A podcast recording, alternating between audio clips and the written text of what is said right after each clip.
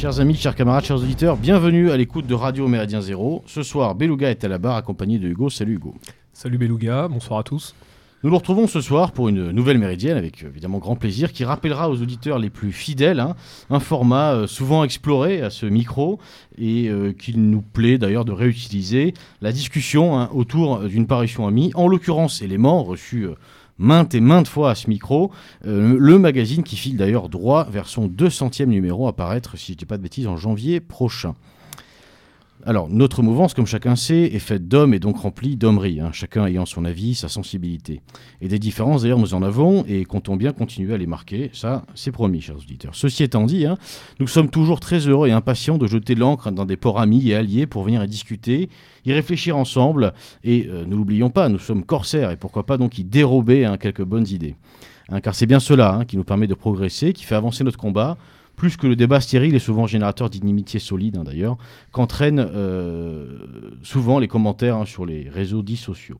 Et c'est donc à ce titre que nous recevons ce soir Guillaume Travers. Bonsoir Guillaume. Bonsoir Beluga, bonsoir Hugo. Et Rodolphe Carp. Bonsoir Rodolphe. Bonsoir Beluga, bonsoir Hugo et merci pour votre invitation. Avec plaisir. Donc Guillaume euh, Travers et Rodolphe Cart qui sont... Euh, normalement, chers auditeurs, vous le savez, deux collaborateurs, deux contributeurs, je ne sais pas quel est le terme le plus approprié, de la revue donc Éléments pour parler du numéro 199, paru euh, eh bien, début décembre, hein, euh, paru début décembre, et plus précisément de son dossier principal qui porte sur l'influence américaine subie euh, ou imposée, on, verra ça ensemble, hein, par les milieux de droite français, et sur sa manifestation, alors ça c'est pour le coup à nos yeux, mais on en discutera, mais les choix éditoriaux le, montrent aussi, sur sa, sur sa, manifestation la plus claire, hein, YouTube et les YouTubeurs.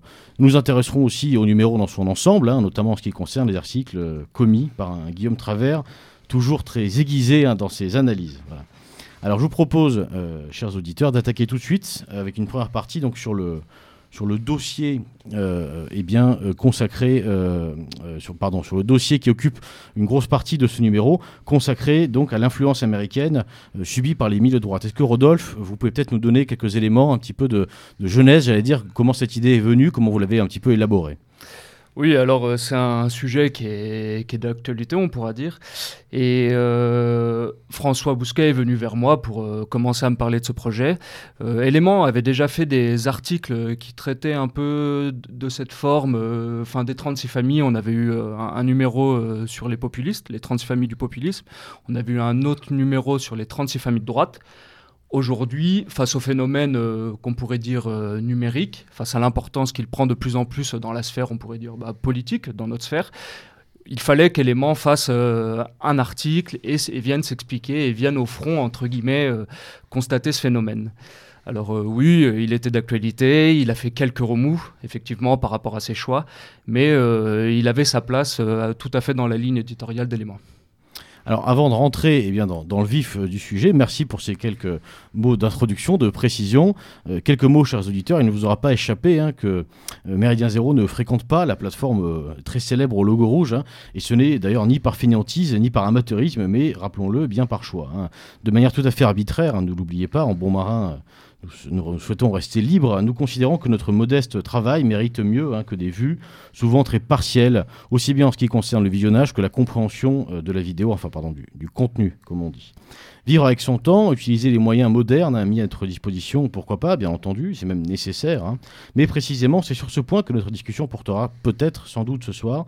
Euh, les vidéos, les influenceurs sont-ils des outils de communication ou bien des machines à aliéner? Un outil de plus pour notre propre aliénation. En bon descendant d'arboriculteur, hein, je me permets de, rappeler peut-être simplement que c'est à ses fruits que l'on juge à un arbre, et qu'en l'occurrence, le tronc et les feuilles sont sans doute euh, magnifiques, mais que les fruits se font encore un petit peu attendre. Et visiblement, ce n'est malheureusement pas encore pour cette saison, si j'ose dire. Ces idoles de pacotille hein, que sont devenus les influenceurs, qu'il faudra peut-être d'ailleurs, on en discutera, je suis euh, assez impatient d'en discuter ensemble, qu'il faudra peut-être différencier des youtubeurs, parce qu'il y a peut-être deux, familles, deux catégories, on en reparlera. Donc ces, idoles un petit peu de pacotille tirent leur semblant de légitimité par le biais d'une vision finalement assez moderne, qui est celle de la quantité. Hein. Euh, voilà, euh, argument type, grâce à cette vidéo, tu te rends pas compte, il y a au moins 100 euh, 000 personnes qui ont entendu parler de Nietzsche. Hein. la réponse pourrait être assez simple. Pour quel résultat? Avec quelle qualité d'écoute Avec quelle qualité de compréhension Avec quelle qualité d'apprentissage hein. Le seul résultat palpable que nous puissions constater à ce jour, c'est l'enrichissement non pas culturel cette fois, mais personnel de ces nouveaux marchands du temple. Tiens, d'ailleurs, tant que nous parlons d'argent, merci beaucoup à ceux qui soutiennent euh, Méridien Zéro. Alors YouTube est sans doute la pointe euh, de la lance hein, du soft power américain aujourd'hui. Dans cette nouvelle euh, jungle, hein, la forme conditionne le fond et en matière de vidéo, rappelons quand même que nous sommes très proches, souvent malheureusement, de le toucher. Alors, rentrons maintenant un petit peu dans le vif du sujet. Une première question euh, pour vous, Rodolphe. Euh, pourquoi vouloir parler de l'influence américaine? Avant qu'on revienne un petit peu sur YouTube et les YouTubeurs et, cet article précisément, de manière générale, l'influence américaine, c'est une réalité qui euh, est décrite et décriée depuis fort longtemps évidemment dans les colonnes d'éléments, mais dans l'autre mouvance en, général. Est-ce que vous avez vu une, une actualité peut-être particulière cette année, ces derniers mois? Bah, effectivement, euh, on ne pourra pas euh, négliger l'importance du conflit, euh, de la venue du, conflit russo-ukrainien dernièrement. J'ai eu l'occasion souvent de dire, et avec d'autres, que les Occidentaux sont sortis du bois à, l'occasion de la venue de ce conflit. Et évidemment, on voit de plus en plus dans le milieu de droite une certaine comment dire, un certain tropisme occidentaliste qui avait plutôt tendance à être en retrait on voyait souvent justement, bah, comme vous le disiez, euh, chez ces influenceurs, notamment les youtubeurs, des allusions à Poutine, euh, notamment euh, chez, Alain Soral. on va pas, on va entrer directement, on va mettre les pieds directement dans le plat, qui est, aujourd'hui le fer de lance on pourrait dire de, l'idéologie potinolate, mais bon, là, c'est des adjectifs hein, qui n'engagent aucun jugement positif ou négatif. Et donc, oui, et le deuxième aspect, alors là, il sera peut-être plutôt technique, c'est qu'il faut bien constater, c'est que la, révolution numérique, les outils numériques nous viennent aujourd'hui des États-Unis et d'Amérique. Ceux qui sont à la pointe euh, de, ces technologies, ceux qui promeuvent leur propre réseau, ce genre de choses.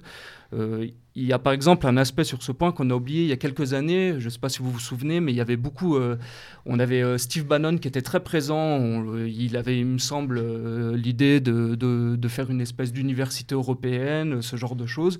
On sait qu'il avait, lancé, qu'il avait promu aussi euh, le lancement de certains réseaux sociaux, à l'époque pour essayer de faire, euh, pardonnez-moi l'expression, la nique aux, médias euh, sur lesquels on avait la censure, chose qui a changé dernièrement.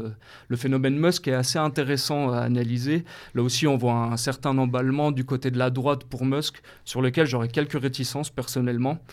Euh, sur lesquels on pourra revenir peut-être plus tard. Alors, alors en fait, il y aurait, euh, euh, avant de passer la parole à Hugo, si je comprends bien, il y aurait finalement, parce qu'on on connaît, les médias d'ailleurs nous le rabâchent assez souvent, l'influence voilà, russe hein, que, que, vous décriviez à l'instant, qui serait une influence très agressif, quoi, à coup de communication qui tâche, euh, de chiffres manipulés, euh, de vidéos montées grossièrement, etc.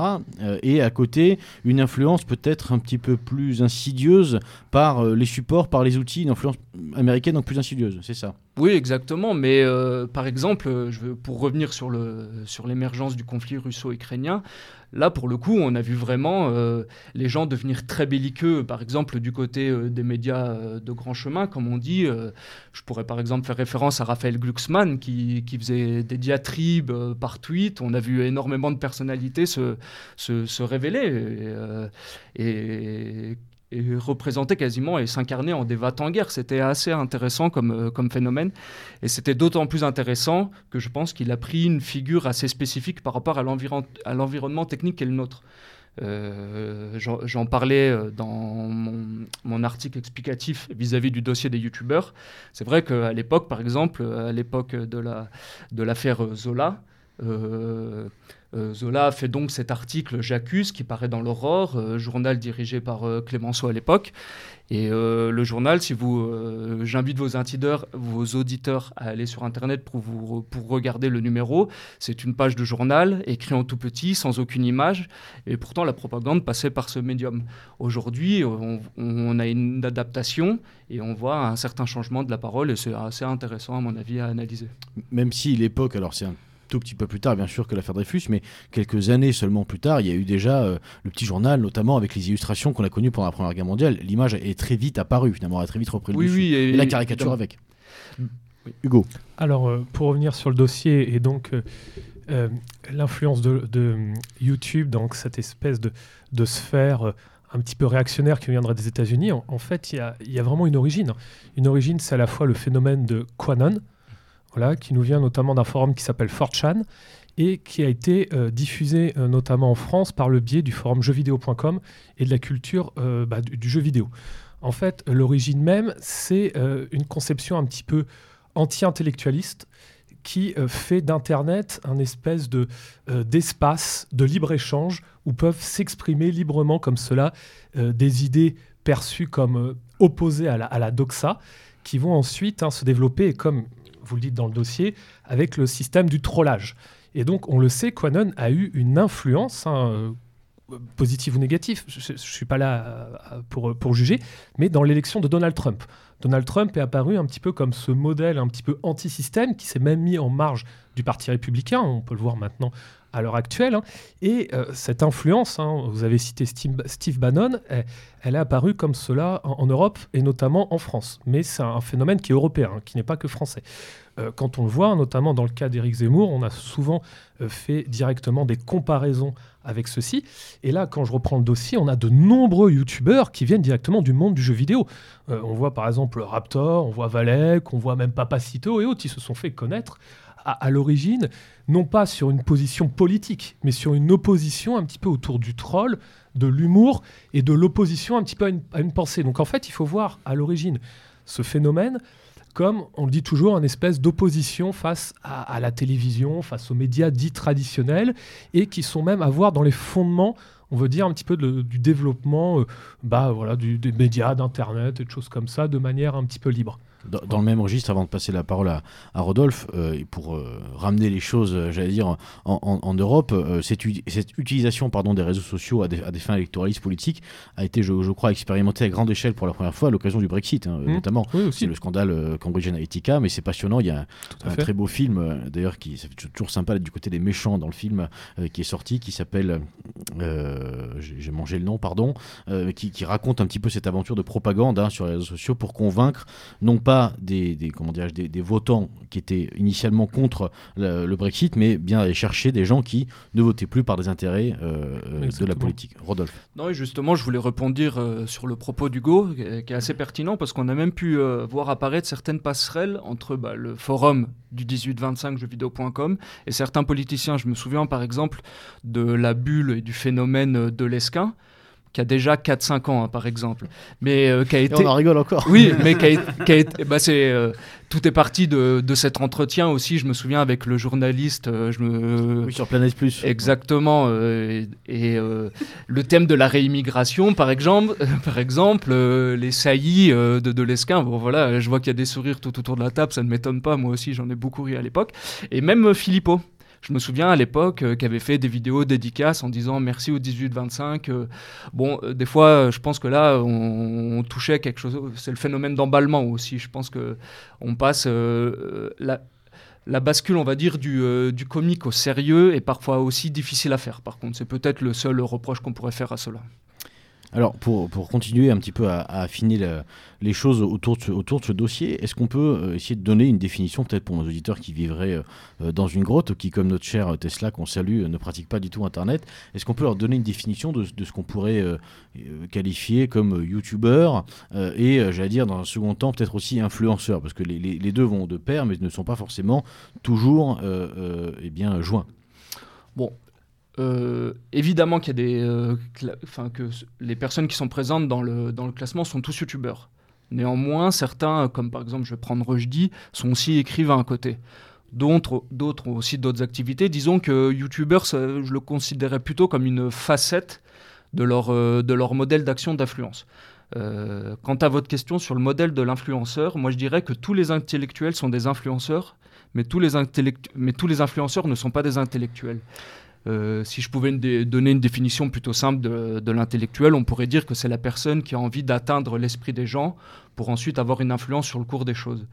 Et c'est pour ça que ce dossier m'a paru assez intéressant parce que au moment même où j'étais, où je confectionnais, où j'étais à la création de ce dossier, je lisais en même temps un livre d'Édouard Drummond, à l'époque qui s'appelait Les Tréteaux du succès. C'est un livre de 1900 dans lequel euh, euh, Édouard Drummond fait un peu bah, justement une liste, comme on a fait, un classement, pas, classement, mais oui, un listage des principaux influenceurs de l'époque. Alors c'est très intéressant parce qu'on retrouve Renan, Lamartine, Zola, Hugo, mais aussi des phénomènes, enfin d'autres personnalités comme par exemple Bismarck ou le, ou le comte, le comte de Chambord. Et ce qui m'a paru intéressant, c'est qu'à l'époque, la plupart de ces, euh, de ces influenceurs étaient tous des écrivains. Donc c'était des hommes de la, de, de la graphosphère qui faisaient passer euh, leurs idées par l'écrit. Et aujourd'hui, nous voyons bien que ces influenceurs ne sont plus du tout par le, ne passent plus du tout par ce médium de l'écrit, si j'ai envie de dire. Sauf certains, Papacito, par exemple, dis. Alors, pour, revenir sur, cette, euh, sur, cette, euh, sur ce petit syllogisme hein, que vous posez, euh, donc, que j'avais d'ailleurs isolé pour le citer, donc ça, tombe bien que vous en parliez. Hein. Donc, ça, là, donc là c'est pour les auditeurs qui voudraient le, retrouver, on, peut le retrouver donc, dans un article web hein, qui est disponible sur le, le site de la revue Élément. Alors, c'est revueélément.com ou .fr, j'imagine, quelque chose comme ça. Euh, et donc, euh, qui est un article qui vient expliquer un petit peu, qui est explicatif, qui est paru donc après l'apparition du numéro, qui vient expliquer pourquoi, euh, pourquoi eh bien, vous avez fait le choix de ce dossier et de cet article. Et donc, je renvoie les auditeurs à la lecture de l'article, mais donc un passage, donc si, tous les influenceurs ne sont pas des intellectuels, tous les tous les intellectuels sont des influenceurs, et donc derrière, vous donnez une définition d'intellectuel qui est donc c'est ce que vous venez de dire, hein. l'intellectuel est celui dont le projet consiste à atteindre l'esprit des gens afin d'exercer une influence sur le cours des choses. Donc finalement, pour vous, l'intellectuel, c'est celui qui exerce une, connaissance doublée d'une réflexion en vue d'une influence, grosso modo. Exactement. Si je résume, on pourrait vous rétorquer que c'est plutôt celui dont l'analyse euh, euh, fait autorité eu égard à sa connaissance. Ça, change, c'est une petite nuance qui vient changer un petit peu les choses, puisque dans ce cas, c'est plus, si vous voulez, l'influence ou la popularité qui compte, mais plutôt la pertinence. Et c'est peut-être là qu'on touche euh, à la différence entre euh, Lamartine et Alain Soral. Oui, bien évidemment. Mais par contre, je vous renverrai, à, hein, je vous renverrai à l'apparition euh, du mot intellectuel, qui est, qui est un mot qui, qui peut-être apparu plus tôt, mais qui apparaît aussi de manière significative sous la plume de Barès au moment de l'affaire Dreyfus. Alors c'est très drôle que vous mettiez, euh, que vous mettiez le doigt sur, le, sur la notion de connaissance. Mais à l'époque, euh, euh, par exemple sur l'affaire Dreyfus, c'était une opposition d'influence et, d'arguments sur lesquels en fait, comme disait Schopenhauer dans l'art d'avoir toujours raison, le principe n'est pas d'avoir, n'est pas de toucher à la vérité. Le principe est justement de l'emporter sur son ennemi. Alors c'est peut-être aujourd'hui une certaine dérive qu'on retrouve, je trouve peut-être de manière plus accrue dans le monde numérique puisqu'évidemment, quand il y a des réponses écrites d'intellectuel à un intellectuel, d'article par article, évidemment qu'on doit suivre une certaine, euh, comment dire, une certaine structure. Il faut suivre euh, euh, une logique de raisonnement, et c'est vrai qu'aujourd'hui, par exemple, c'est un reproche qu'on pourrait faire à la majorité, enfin, disons, au monde du numérique, c'est que euh, on est plus dans le coup d'éclat en fait. Euh, pour le coup, euh, déjà à l'époque, on va dire que la notion de vérité avait pris déjà un bon coup dans le foie. concernant le numérique, là, on passe encore dans une autre dimension, j'ai envie de dire. dans un autre article où j'avais un entretien avec. oui, avant de passer à autre chose, peut-être revenir autour de cette notion de vérité, parce que c'est effectivement c'est intéressant. Personne ne, ne s'est jamais embarrassé de la vérité pour convaincre les gens. Ça, on, on est bien d'accord, mais malgré tout, on pourrait peut-être aussi distinguer autre chose, c'est l'exactitude, au-delà de la mm. vérité, et j'allais dire euh, l'utilisation du raccourci et de la vulgarisation en outrance. C'est-à-dire que, euh, certes, euh, arranger une réalité à des fins idéologiques, ça a toujours existé. Je pense qu'on pourrait remonter bien avant, d'ailleurs, l'affaire Dreyfus, mais ça, on est bien d'accord. Mais il y, a quand même, euh, il, me semble, dans, le, dans ce monde numérique aujourd'hui, il y a quand même une propension à faire des, des raccourcis euh, à très grands traits quand même sur, mm. des, sur des réalités, qu'elles soient historiques, économiques, etc., où chacun va euh, en fait prendre un fait historique et le, le regarder, j'allais dire avec ses yeux d'aujourd'hui. Il n'y a, plus aucune exactitude. Euh, on, a fait une émission avec Guillaume Travers sur euh, Werner Sombart. On parlait de la, jeune école historique euh, allemande hein, qui, voulait, pour analyser une époque, qui voulait sans cesse se remettre dans l'époque. Hein, pour comprendre l'homme du Moyen-Âge, il fallait comprendre comment il vivait, où est-ce qu'il dormait, etc. Mais aujourd'hui, j'allais dire que cette sphère un petit peu, appelons-la réactionnaire hein, sur numérique, a complètement cédé aux sirènes, j'allais dire, du wokisme, parce qu'elle utilise les mêmes ressorts simplement à l'envers. Oui. Bah, Hugo, Rodolphe, ne nous, bah, euh, fâchons, pas. Je vous en prie. Bah, c'est gentil. C'était quand même pour revenir rapidement sur la notion d'intellectuel. Je pense qu'il y, a des notions que l'on doit aussi développer, qui est celle à la fois de prise de position, hein, mais aussi de développement de, concepts. Par essence, euh, l'intellectuel a vocation à créer euh, une école, à créer une pensée et le développer euh, de manière conceptuelle. Et donc, en étudiant un petit peu euh, nos figures un peu de, youtubeurs, comme tu le dis, Beluga, on est rarement dans, le développement d'une pensée conceptualisée. On est dans du commentaire, on est dans la réaction, mais qu'est-ce qu'on peut en tirer en substrat, si ce n'est euh, soit de la réutilisation euh, de concepts déjà, déjà éculés. On va nous parler du gramscisme, par exemple, hein, qui, est, qui est mot qui redeviennent un petit peu à la mode, hein, donc faisant référence à, l'anarchiste italien Antonio Gramsci, ou encore hein, du commentaire, de commentaires, de commentaires, mais euh, cette notion d'intellectuel est, pour moi pas forcément des plus appropriés, en tout cas dans, ce cadre-là et dans ce média média-là, parce que euh, devant être euh, perpétuellement euh, dans le temps présent, YouTube ne s'inscrit pas dans le temps long, à l'inverse de l'intellectuel de, sa pensée. Vous avez cité tout un, tas, tout un tas de noms, ce sont des noms qui sont encore connus et étudiés on étudie toujours la pensée de Jean-Paul Sartre, qu'on l'apprécie ou pas, de la même que Foucault, de la même que la, pensée de euh, d'Heidegger, de, tout un tas de, personnages. Tu, doutes que Henri de Lesquin sera étudié euh, au XXIe siècle bah, Parce qu'en fait, il, n'y a pas comme cela de. Il, a, des livres hein, voilà, de Lesquin quand même. Hein. mais, mais, l'ouvrage ne fait pas tout, c'est-à-dire l'intellectuel ne se définit pas par l'écrivain ne se définit pas non plus par l'écrit, comme il ne peut pas se définir par YouTube. En fait, ce n'est pas le média qui mm-hmm. définit le statut. Alors après, cette notion intellectuelle peut être nuancée, parce que certains disent que BHC est un intellectuel, ce qui, encore une fois, serait plutôt une, imposture. Mais pour autant, euh, quelle est la portée significative, en fait, d'un rapport au temps, au temps présent? Euh, qui ne s'inscrit pas du tout dans la durée. Et la preuve avec, avec YouTube, hein, euh, quand on regarde des vidéos il y a 10 ans, ce sont des vidéos qui sont laissées à l'abandon, qui ne sont plus d'actualité, puisque le public a changé, et constamment, il faut s'adapter face à un nouveau public. Rodolphe. Exactement. Euh, c'est très, enfin, c'est très intéressant que vous, vous mettez le point là-dessus parce qu'il est vrai que cet après-midi, j'en discutais avec le libraire de la nouvelle librairie, Alexandre, et on prenait le cas de, de Laurent Ozon. Laurent Ozon et une majorité aujourd'hui de intellectuels, utilisons ce mot avec des guillemets pour le coup, utilisent, euh, c'est pas du tout péjoratif, hein, je suis les travaux de Laurent Ozon, je les trouve euh, relativement pertinents sur certains points, aucun problème là-dessus. Mais c'est vrai qu'aujourd'hui, euh, on voit beaucoup de personnes, par exemple sur les, canaux Telegram, qui font des enregistrements d'une demi-heure, ça, ça, dépend, où ils donnent leur avis sur une question.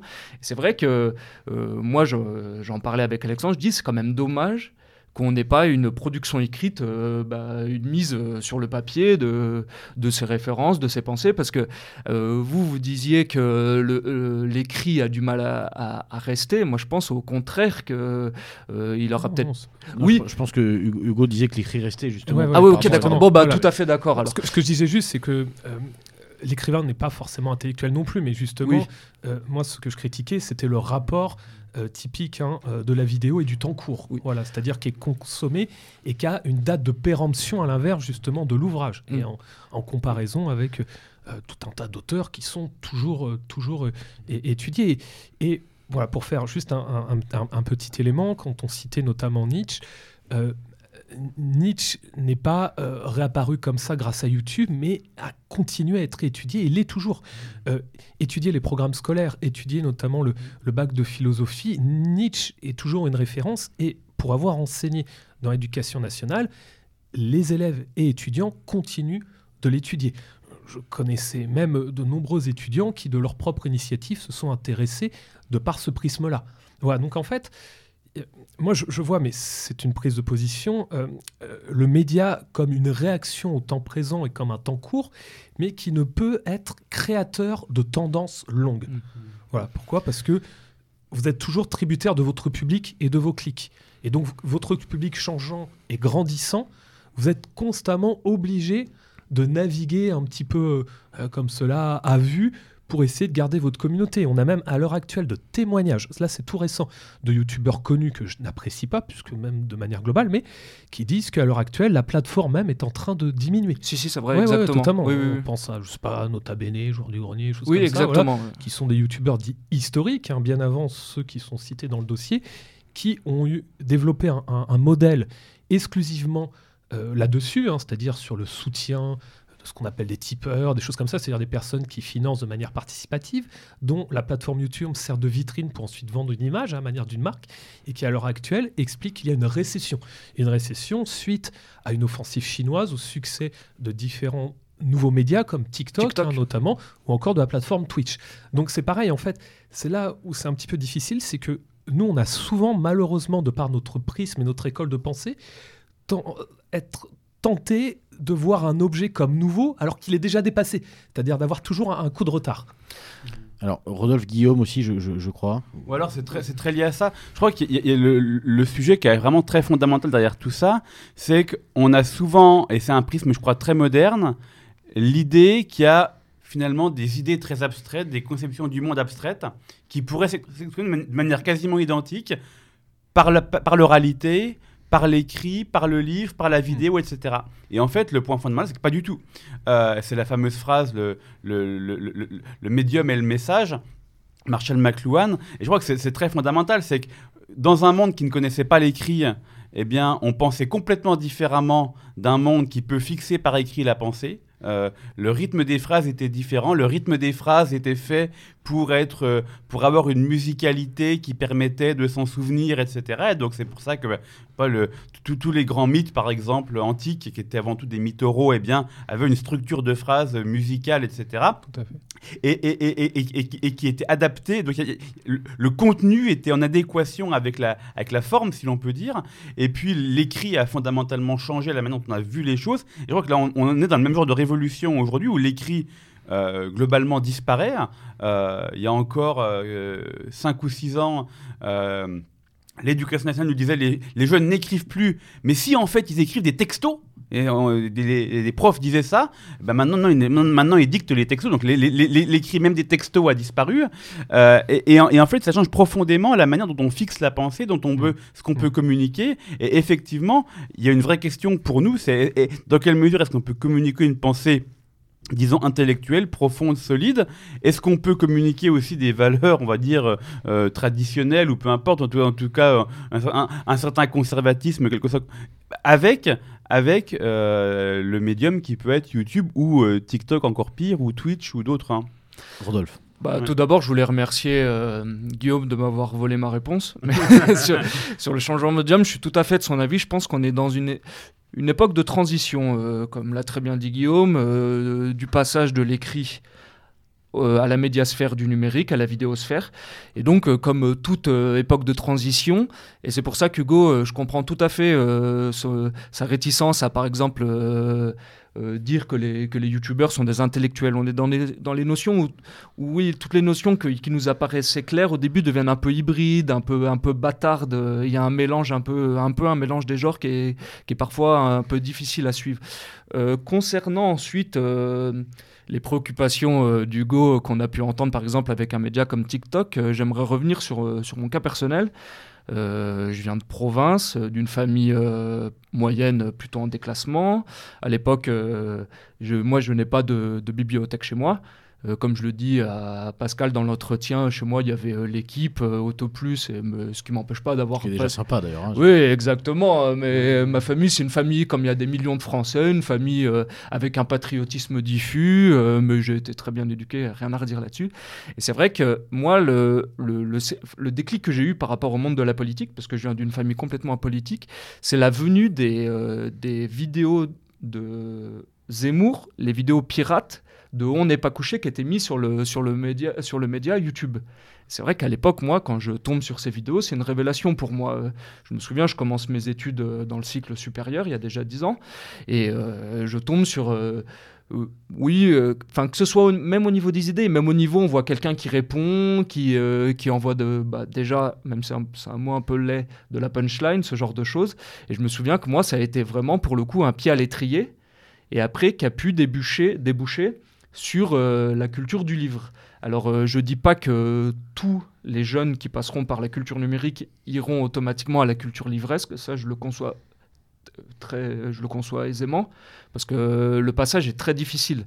Euh, prendre le coup de lire un livre, c'est-à-dire de faire un effort, Parce que c'est vrai qu'on ne l'a pas noté encore, mais dans, dans le monde de la vidéosphère, on, est dans un rôle passif en fait. On se met devant sa vidéo et on la reçoit. Euh, la, euh, la, lecture, c'est tout de suite une autre configuration. C'est actif, il faut qu'on se concentre, il faut faire abstraction du bruit autour de soi. Et c'est vrai que ça, ça peut demander un effort et les gens qui n'ont qui pas été, on va dire, euh, comment dire, qui n'ont pas été éduqués à la chose assez jeunes, c'est vrai que la bascule peut être assez difficile c'est effectivement très intéressant comme témoignage et, bon, c'est pas la première fois qu'on en entend. Euh, euh, on en a déjà entendu plein autour de nous et d'ailleurs, j'en fais, je fais certainement partie d'une catégorie probablement assez similaire, mais j'y vois quand même une petite nuance, c'est que euh, envoyer des vidéos pirates, effectivement, en séquençant le passage où Zemmour va renvoyer Christine Angot dans, ses, dans, dans ses 22, euh, c'est déjà en fait un travail de militant. C'est-à-dire qu'il y, y, a une équipe derrière euh, qui s'est dit bon, on a besoin de pousser Zemmour auprès des jeunes. Il faut absolument la, campagne commence dans deux mois, donc on va on va mettre en place quelque chose. Donc tiens, on va envoyer ces vidéos là. Euh, le top 10 déclenche Zemmour, le top 10 comme il y a le top 10 déclenche Le Pen, etc. Ça, c'est un travail de propagande politique qui aurait plu au plus fin limier de la propagande du milieu du XXe siècle. Voilà. Bon, donc ça, c'est une chose. Mais je ne sais pas si c'est mettre sur le même pied d'égalité que euh, une population qui cherche elle à, pour le coup à exister, à vivre hein, et donc à, survivre grâce à son média et qui où là pour le coup c'est plus du tout les mêmes ambitions. C'est-à-dire qu'on a d'un côté simplement la volonté de dire on va prendre le meilleur de notre candidat, ce qu'on juge être le meilleur, le mettre sous vos yeux pour vous amener à nous, grosso modo. Donc ça c'est le principe même hein, de, la communication politique. Et d'un autre côté, euh, quelqu'un qui dit ben moi je vais produire quelque chose, je vais produire du fond et en échange j'aimerais en vivre. C'est quand même pas tout à fait la même logique. Oui, mais sur le cas Zemmour, pour revenir dessus, vous, vous remarquerez qu'au final, ça s'est un peu retourné contre eux, cette bulle numérique. Euh, moi, j'aimais bien faire l'analogie de la campagne Zemmour avec la campagne euh, Asselineau en 2017. Campagne très agressive sur les réseaux sociaux. Euh, qui au final euh, a eu un effet négatif, je pense. Euh, les gens en avaient un peu ras-le-bol. ils ont au début, ils ont fait, bah, c'est vrai qu'ils ont accumulé des personnes qui sont allées vers eux. je ne sais plus comment il s'appelle la personne. Bon, bref, c'est pas très important, mais c'est vrai qu'ils étaient très agressifs. Ils répondaient sur tous les sondages et ils reproduisaient un peu la technique du raid.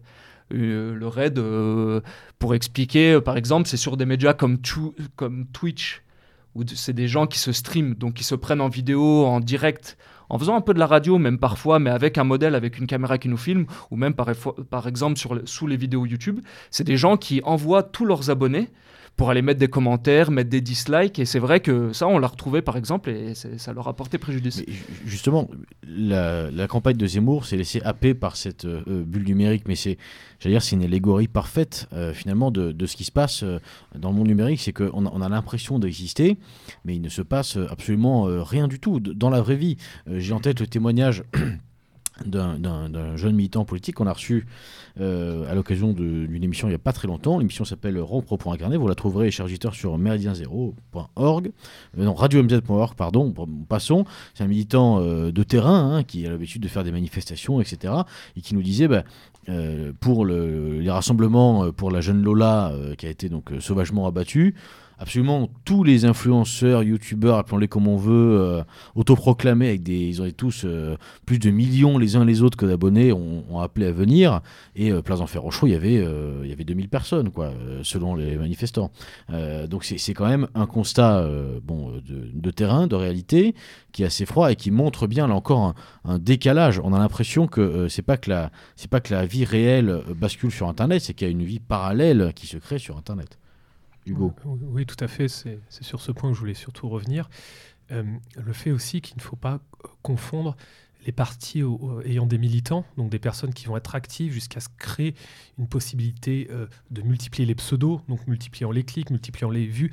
On a même maintenant des phénomènes où des personnes achètent entre guillemets, des, vues. Donc en fait, il y a des entreprises qui sont spécialisées là-dessus, tout comme vous avez des entreprises qui sont spécialisées euh, dans votre référencement Google, ce genre de choses. Et donc ça fausse complètement les résultats, aussi bien pour le candidat hein, qui s'est trouvé à son propre piège que pour les militants qui sont complètement déçus.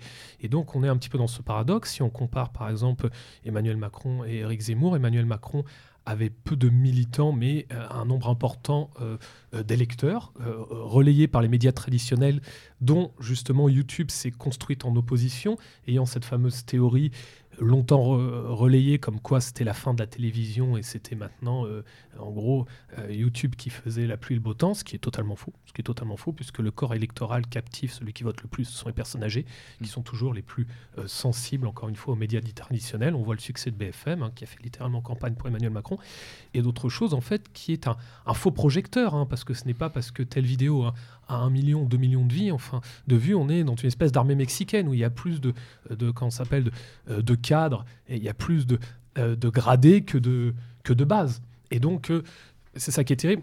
Moi-même, ce qui m'a un petit peu choqué là-dedans, c'est le fait qu'il y ait même une partie euh, des, des, militants, militantes qui ont suivi Zemmour, qui ont eux-mêmes été déçus, croyant qu'il allait faire un score improbable, à l'inverse de, de, Marine Le Pen en fait, cela ne touchait pas un public. C'était un C'était une séquence vraiment digne de la ah Corée bah du Nord, quoi. Ah, par, ah moment, très honnêtement, j'en suis navré pour ceux qui ont été déçus. Hein, oui, et, surtout, là, ici, on ne, cible qu'un type de public, et c'est totalement l'inverse d'une société.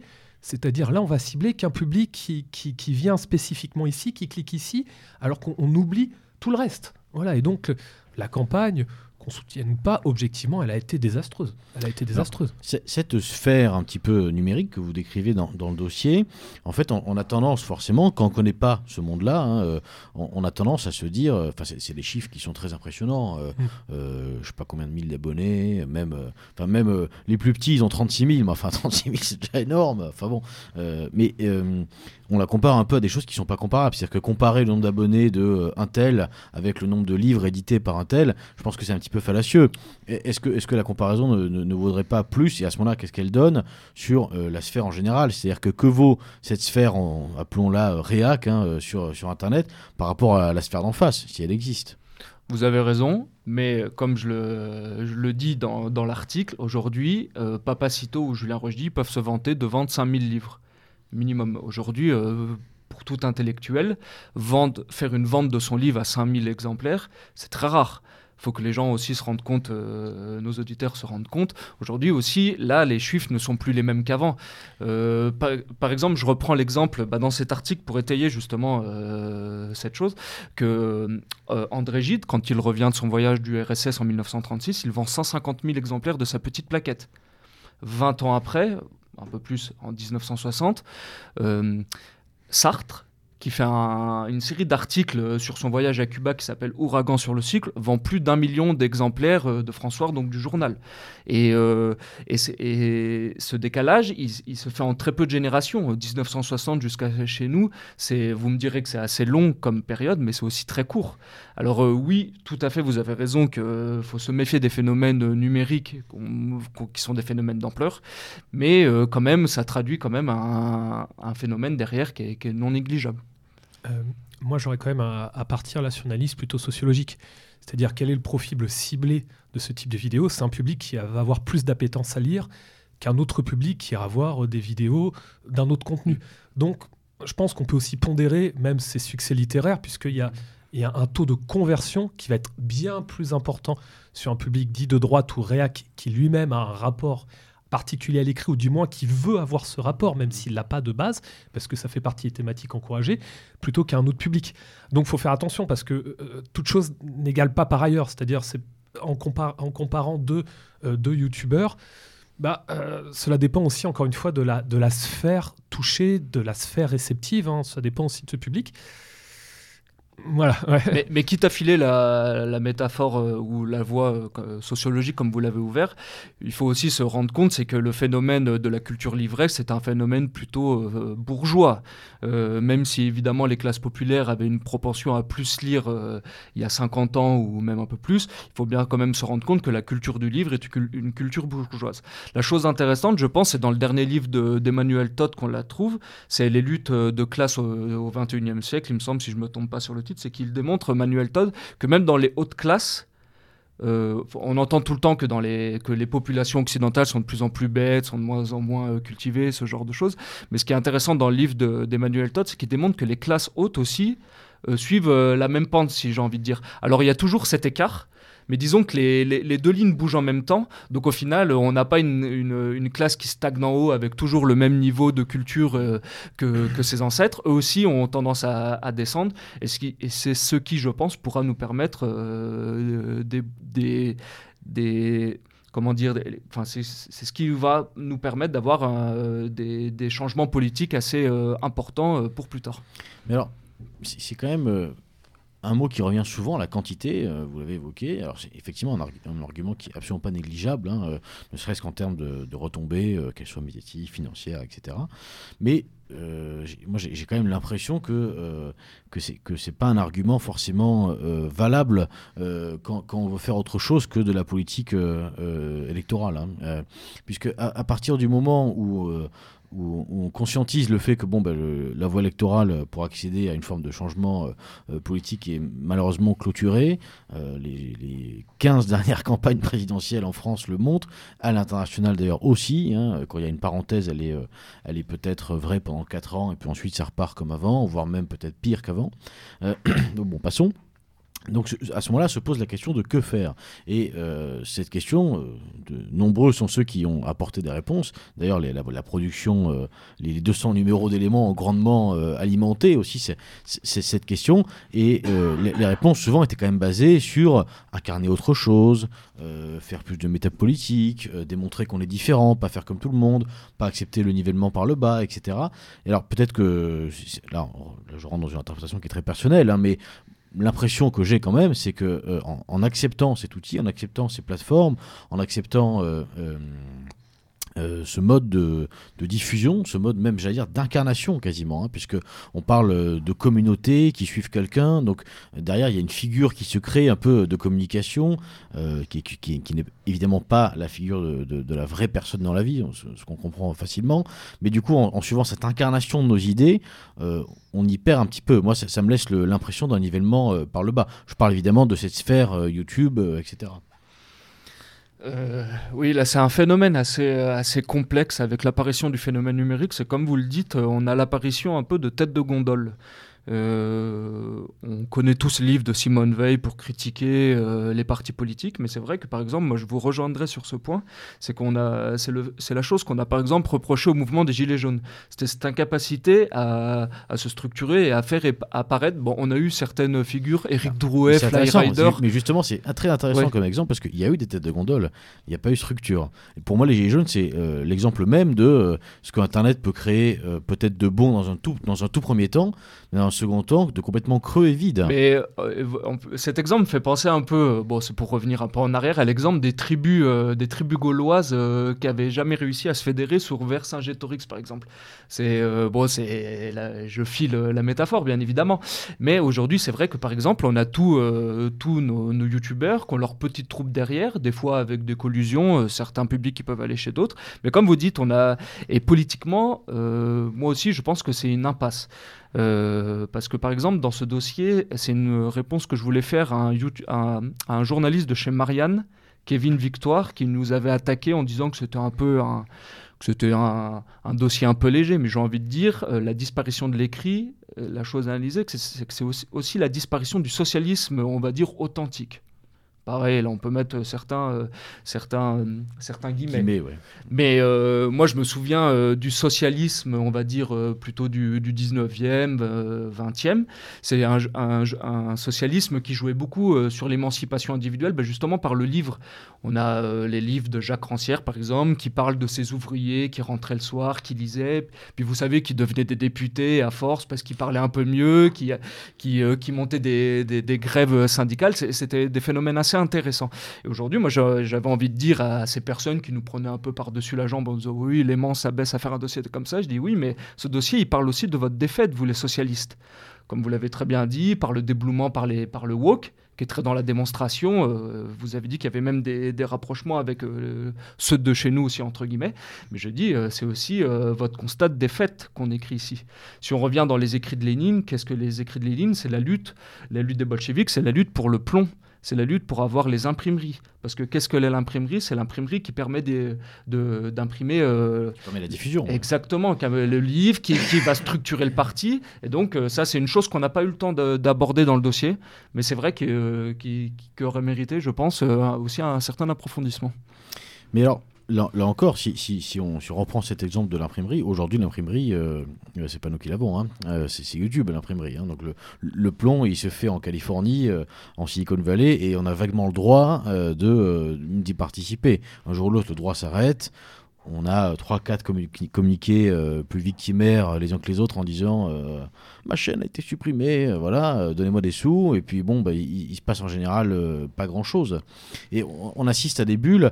Et moi, ce que j'ai du mal à comprendre, c'est. Alors, évidemment, je ne parle pas forcément euh, du numéro d'éléments, c'est de manière générale dans le, dans le rapport qu'on a à cette sphère euh, euh, numérique. Ce que j'ai du mal à comprendre, c'est ce goût, encore une fois, qu'on retrouve dans la famille de pensée pour des choses qui, de toute façon, sont vouées à la défaite. Et, fondamentalement, je pense que tout le monde le sait. C'est-à-dire que le dernier grand phénomène qui a largement dépassé notre famille de pensée, c'était, si on peut dire que, si on peut le, dire de chez nous, mais moi je, le dis parce qu'il m'a beaucoup fait rire, c'était Dieudonné. Hein, Dieudonné, euh, donc là on est en 2013, 14, 15, grosso modo. Dieudonné avec ses spectacles fait le buzz, d'abord dans les grands médias traditionnels, ensuite par ses, euh, les réponses qu'il faisait, c'était un des premiers aussi à faire ça. Euh, Dieudonné répond à Manuel Valls, répond à un tel, etc.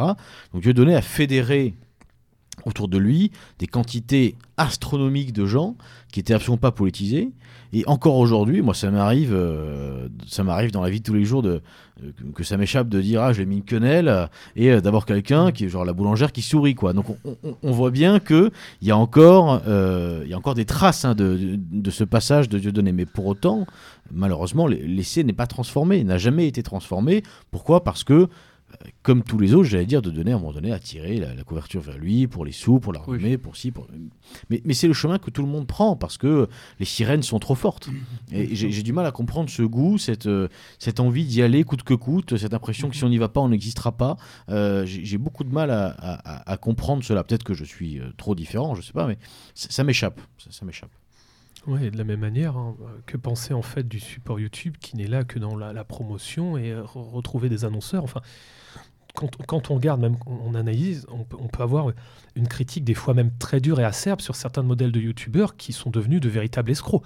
Euh, l'exemple par exemple de Valek qui a sorti un espèce de, truc PDF euh, écrit, on aurait dit, on aurait dit vraiment un collégien. Euh, qu'il a vendu une fortune à son public, l'exemple, je sais pas quoi, du Raptor qui pareil vend des formations hors de prix, l'exemple de machin. De, la, show assurance de, Dieudonné. Hein, Exactement, l'exemple aussi de, tous les annonceurs qui vont, qui vont forcer ou qui se donnent euh, une image. Euh, l'exemple par exemple de la tentative là, du film de Terre de France et autres. Enfin, il y a eu quand même, si on, on regarde un petit peu sans avoir une espèce de, de fascination et autres, on se dit comme, comme, comme, tu le dis, Beluga, il y a eu quand même pas mal de moments de, de défaite et, et, objectivement assez ridicule, quoi. C'est-à-dire à vouloir toujours être présent et trouver une idée. Alors, quand on voit Papacito, c'est du divertissement, mais eh ben, pour moi, en fait, c'est plus ce modèle-là finalement qui est le plus cohérent. C'est-à-dire YouTube, c'est juste du divertissement. Alors, ok, il y a des fois des, des enseignants, il y a des fois des, des, intellectuels qui utilisent YouTube, oui, on va dire. oui, voilà, ou même euh, Michel Pastoureau fait, fait, des conférences qui sont ensuite retransmises sur YouTube, mais en fait, c'est juste pour garder une trace. Mm. Euh, pareil, mm. enfin, il y a, y a, plusieurs historiens, il peut y avoir des choses mm. intéressantes, mais ça reste d'une part très minoritaire, et surtout, on oublie que le public vient ici juste pour se divertir. C'est purement du divertissement lister les toutes premières vidéos qui sont regardées par plus de 10 milliards de personnes. La première, ça doit être Despacito, ça doit être Baby Shark, ça doit être un épisode de Mishka et je sais plus qui, tu sais, le, dessin animé euh, russe. Ah, enfin, ce, ah sont que des éléments euh, comme cela. C'est-à-dire que même euh, si on compare par, par un ensemble, c'est-à-dire même un million de vues, ce n'est rien. Ça représente même pas une goutte d'eau de euh, ce que représente l'ensemble de vidéos de chats, l'ensemble d'éléments. Enfin, donc, en, gros, pourquoi aller là-bas? C'est-à-dire, euh, dans tous les cas, c'est perdu, quoi. C'est-à-dire, euh, même. Guillaume, peut-être. Et je crois que ce qui est intéressant aussi là derrière, c'est de comprendre que finalement YouTube, quand on s'intéresse à ce que c'est, en fait c'est un algorithme. Mmh. Et, et, et c'est un algorithme qui est conçu pour maximiser le temps de présence de l'auditeur parce qu'ils vendent de la pub. Donc il faut maximiser, il faut, que l'auditeur clique et reste. S'il reste une heure, c'est pas très bien. S'il reste cinq heures, c'est très bien. Mhm. Et, et- et- et qu'en fait, euh, il y, a- il y a dans, le, dans, dans ce qui fait le succès d'une vidéo quelque chose de très non linéaire, comme on dirait en mathématiques. C'est-à-dire qu'on peut avoir une vidéo qui est euh, très bonne, mais qui n'a pas les codes. Elle pourra faire, euh, je sais pas, euh, 23 vues.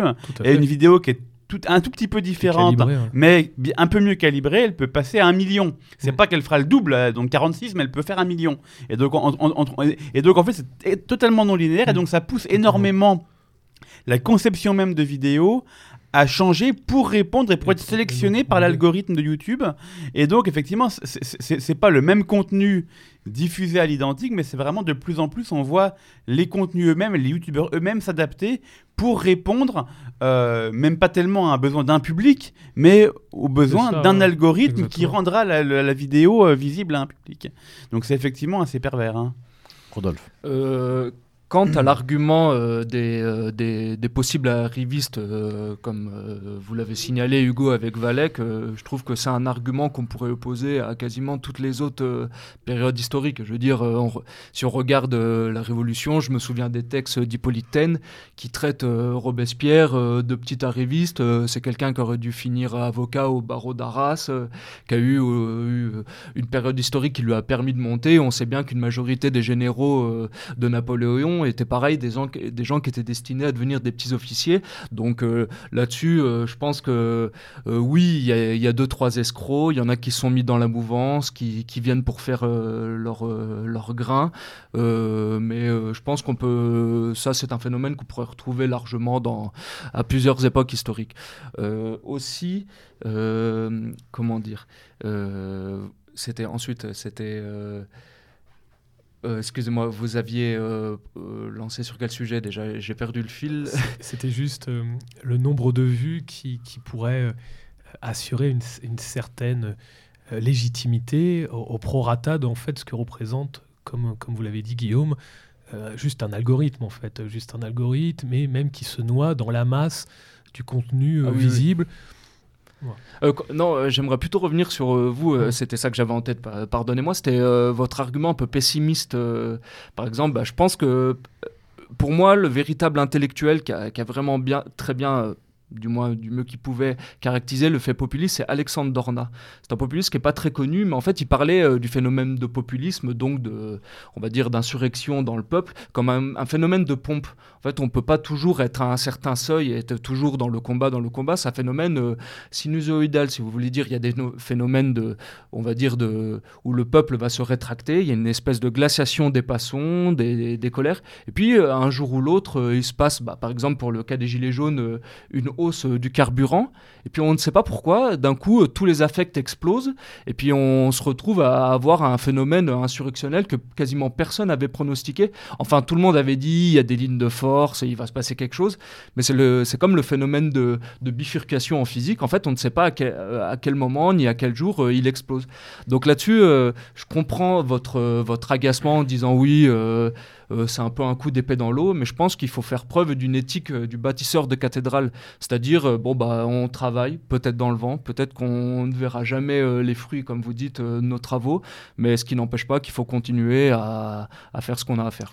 Mais ça, nous sommes bien d'accord, mais c'est- pas tellement là-dessus que, que portait mon point de vue, qui est plus un point de vue vraiment personnel qu'un argument d'ailleurs, mais c'est plutôt sur la, sur la méthodologie de travail. C'est-à-dire que il me semble que si on parle d'éthique de bâtisseurs de cathédrales, euh, justement, par leur éthique, puisqu'on en parle encore aujourd'hui, ils incarnaient quelque chose, une vision du monde, une façon de faire. C'est-à-dire que la façon de travailler, la façon de se comporter, la façon de se diffuser, euh, eh bien, induit derrière euh, l'homme qu'on va rencontrer. hein. Euh, on imagine, voilà, je vais dire une bêtise, mais je pense que si demain un, abonné d'éléments est invité à la conférence de rédaction, il ne s'attend pas à arriver devant un parterre de punk à chien. Quoi. Voilà, donc on imagine, en général, la forme appelle un petit peu l'incarnation hein, des idées qu'on va trouver derrière. Et ce que je trouve dommage, c'est qu'il y a encore une fois dans notre mouvance, je crois, de, très belles choses, des publications, euh, la nouvelle librairie euh, en est grandement d'ailleurs responsable, des publications, il y a une vitalité, euh, je trouve, intellectuelle qui est réelle, hein, et qui, malgré tout, est gommée, gommée par tout un tas de... Oui, d'impostures, hein, parce que encore une fois, une vidéo peut être très intéressante. Ça n'en demeure pas moins une, vidéo. Alors peut-être qu'il y a un taux de conversion qui existe. hein. Vous parlez de votre témoignage. Euh, je pense qu'il y a d'autres témoignages euh, aussi un peu similaires aux vôtres, euh, d'autres parcours hein, qui existent. Pour autant, euh, il me semble quand même que c'est vraiment dommage de se résumer et de se laisser incarner par ce genre de choses, en tout cas sur, sur l'Internet, hein, si je peux parler comme les électeurs d'Emmanuel Macron. Oui, mais pour reprendre l'exemple d'Hugo, par exemple, la vidéo euh, de Julien Rochdy sur euh, Nietzsche euh, fait 1 400 000, euh, 400 000 vues. Je suis allé voir dernièrement, justement, pour le dossier. Et c'est vrai que derrière, bon, bah, évidemment qu'il y, qu'il y a du gâchis. Euh, je pense que rien de nouveau sous le soleil. L'homme est un, un animal profondément paresseux. Euh, je pense que l'idéal de la cité des philosophes qu'on pouvait retrouver chez Platon est, un- idéal caviardé, comme on l'a retrouvé aussi chez les, chez les, euh, chez les Lumières, par exemple. C'est cet idéal de- du citoyen euh, autonome, euh, se mouvant uniquement par, euh, par une Ça rationalisation. doit de ses exister quelque part en Suisse, peut-être. Oui, et encore. Mais oui, là-dessus, bon, bah, évidemment que sur les 1 400 000, 400 000 vues de Julien Rochdy, tout le monde n'est pas allé acheter euh, la, biographie euh, de Nietzsche par Daniel Levy derrière. Il n'empêche. Il y a peut-être eu ces deux, trois personnes qui ont été attrapées et qui sont allées dans une librairie euh, ensuite pour attraper et pour aller lire euh, les livres de Nietzsche. Donc bon, oui. C'est peut-être beaucoup de qualité pour peu de qualité, mais euh, parfois nous n'avons pas le choix.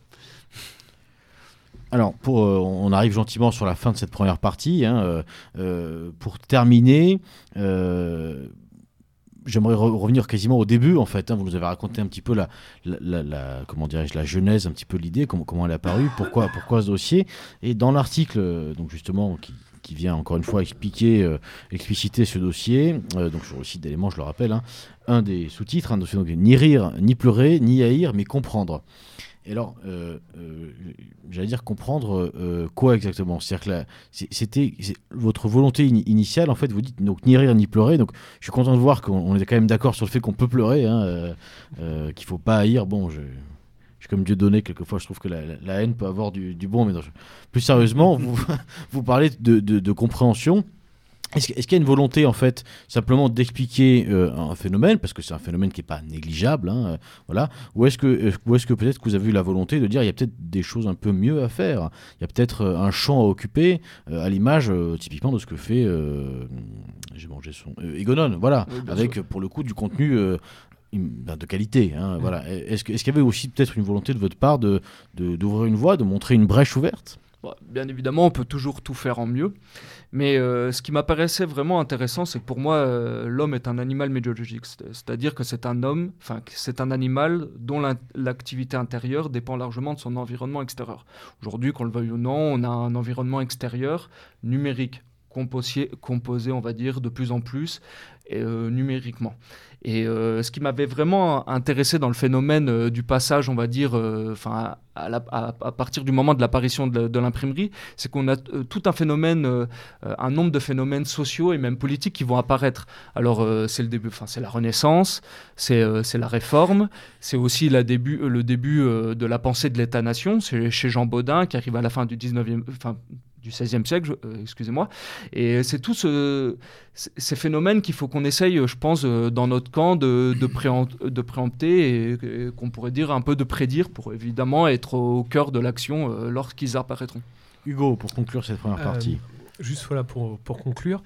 euh, le problème dans le cas de YouTube, c'est, bon, je, je me répète un petit peu, mais euh, ce média existe depuis déjà euh, plus de dix ans, et à l'heure actuelle, on arrive un petit peu à la limite, et, et- et vu la situation, euh, on ne peut justement pas euh, partir de cet élément pour anticiper l'avenir, parce que on peut très bien avoir une période de ré- récession, une période un petit peu de blackout, où justement on sera dans la fin euh, complète du partage numérique, et, là justement, euh, euh, J'en profite pour rebondir un petit peu sur la seconde partie de l'émission, puisqu'on parlera notamment des, de, qu'on s'appelle à la fois des monnaies numériques, mais aussi cette volonté un petit peu de, de, s'abroger du système bancaire classique. hein. Et donc, on peut se retrouver comme cela avec un, ensemble de contrôles où justement le YouTube actuel n'est pas le même du YouTube d'il y a 10 ans. Et donc, on a plus une période de récession que un, modèle un petit peu d'émancipation, parce qu'à la fin, euh, qui contrôle euh, le bouton et qui contrôle l'algorithme, nous n'avons aucune clé. Donc, en fait, c'est là la difficulté, c'est euh, encore une fois partir sur des éléments dont on ne contrôle pas la, la, production et surtout la diffusion, la diffusion en fait de, de, de quand s'appelle de l'amont à l'aval, bah, en fait à tout moment on est on est à la merci et nous c'est un petit peu contraire au modèle un petit peu de euh, d'MZ dont on en parlait la dernière fois sur cette volonté un petit peu de sécession, cette volonté d'autonomie. En fait on ne peut pas mettre comme ça nos euh, nos espoirs ou nos clés sur des sur des éléments dont on ne pourra jamais avoir le contrôle. Bah, la notion euh, clé euh, dans ce que vous venez de dire, c'est la notion de souveraineté. C'est la notion de capacité euh, à avoir la main mise directement sur nos influences, enfin sur nos instruments. Et là, j'aimerais répondre sur l'exemple dont on a parlé au début, qui est Elon Musk. C'est pour ça, moi, je vois par exemple, je regardais, et, pareil, j'ai rien contre elle, mais j'ai vu le collectif Nemesis qui se réjouissait qu'on ait réactivé leur compte, leur compte Twitter. Je dis oui, mais bon, on se réjouit, on se réjouit entre guillemets qu'un tiers et daigner euh, nous autoriser quelque chose. Vous voyez, on est déjà là dans une, dans une autre euh, dimension, enfin dans une autre euh, projection, alors que comme pour rebondir sur Go, il faudrait que ce soit nous qui nous ouvrions entre guillemets nos propres voies comme ça de puissance. Alors, nous abordons, chers auditeurs, une pause musicale hein, avant de passer à cette seconde partie. et c'est la première fois que nous, avons le plaisir de recevoir Rodolphe Kart. C'est donc lui qui a choisi et qui va nous annoncer donc, ce que nous allons écouter. Donc c'est l'ouverture de Lohengrin, euh, un chant opéra euh, par Wagner. Bonne écoute et à tout de suite.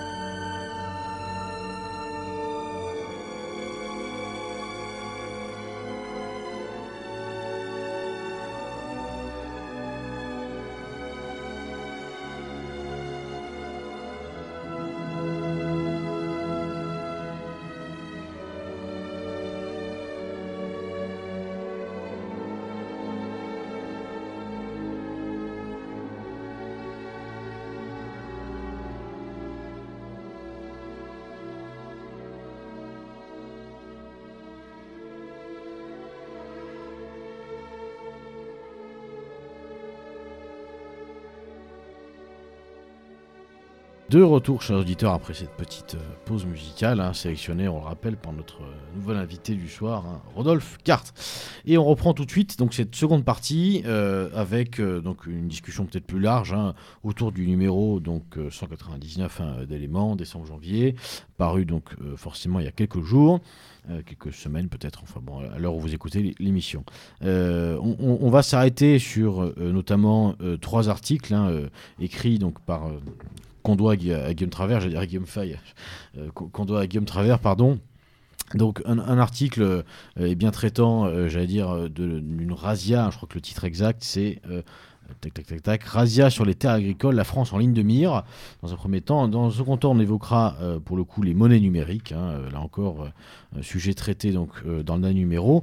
Et on abordera également une, initiative peut-être plus. On va peut-être commencer par ça d'ailleurs, une initiative personnelle hein, de votre part, Guillaume. Donc la création d'un laboratoire d'idées nommé Champ commun. Tout à fait. Alors l'idée est assez simple. on a beaucoup d'associations, de, de journaux dans notre écosystème, de notre mouvance. Euh, mais je crois qu'on a aussi parfois un manque de production, des fois euh, scientifique, très rigoureuse sur certains sujets. Moi, j'ai beaucoup de sujets qui m'intéressent, notamment des sujets bah, d'économie, de sociologie, notamment autour de cette question des communs qui me paraît extrêmement important. On pourra peut-être en, parler plus ou en reparler un jour.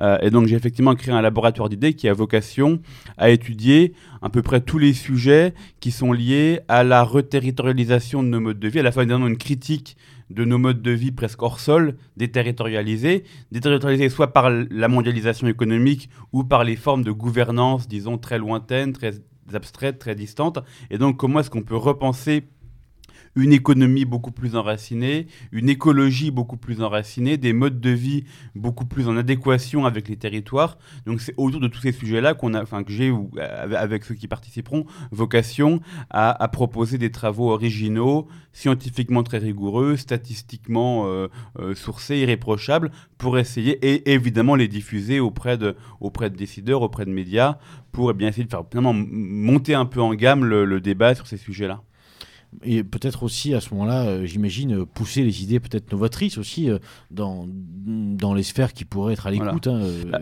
éventuellement. Alors évidemment, moi je crois qu'il y a beaucoup de, je crois qu'il y a une certaine paresse intellectuelle chez beaucoup de personnes avec un confort finalement où on se complaît chez certains auteurs, certaines références, mais qui a à la fois beaucoup de sujets extrêmement importants dont on parle beaucoup trop peu. Euh, j'ai écrit ces dernières années dans Éléments sur la question, par exemple, des pavillons de complaisance, qui sont vraiment l'infrastructure presque de tout le commerce maritime mondial. J'ai écrit sur le commerce des déchets, qui est vraiment une face cachée. Et je crois que c'est vraiment des sujets en or pour nous qui voulons critiquer la mondialisation, mais dont on parle quasiment absolument pas. Or, il y a énormément de choses disponibles. Il y a beaucoup de choses qui s'écrivent et on peut vraiment se réapproprier ces sujets-là, les explorer davantage.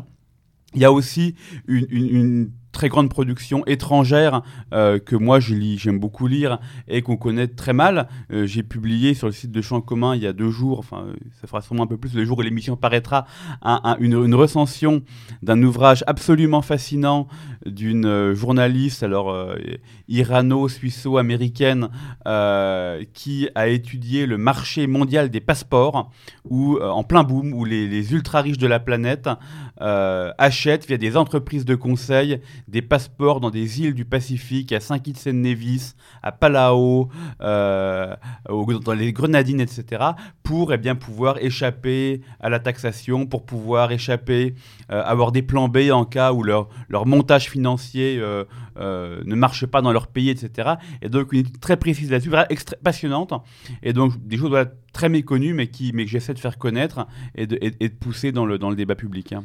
En, termes de comment est-ce que ça va se matérialiser Donc il y a un site internet, on l'a compris. Il y a un site internet, il y a pour le moment, alors en termes de diffusion, donc un compte Twitter et un canal Telegram qui, à mon avis, est la meilleure manière de suivre un peu absolument tout. On peut s'abonner, c'est comme une newsletter et on reçoit en moyenne une chose tous les deux jours. Enfin, il y a à peu près un, un, nouveau contenu tous les deux jours. Euh, et puis, euh, il y aura évidemment vocation à probablement à l'avenir à organiser également des, des, événements, etc. Donc il y a la phase visible qui est la production et il y a le côté un peu moins visible, qui, qui peut être des contacts avec des journalistes, des élus, pour essayer de pousser voilà, des sujets nouveaux. Euh, euh, c'est pas forcément moi qui ai vocation à systématiquement apparaître, mais c'est aussi nourrir avec des thèmes nouveaux des personnes qui pourront s'en inspirer pour en parler euh, sur des plateaux de télévision, dans des journaux ou ailleurs.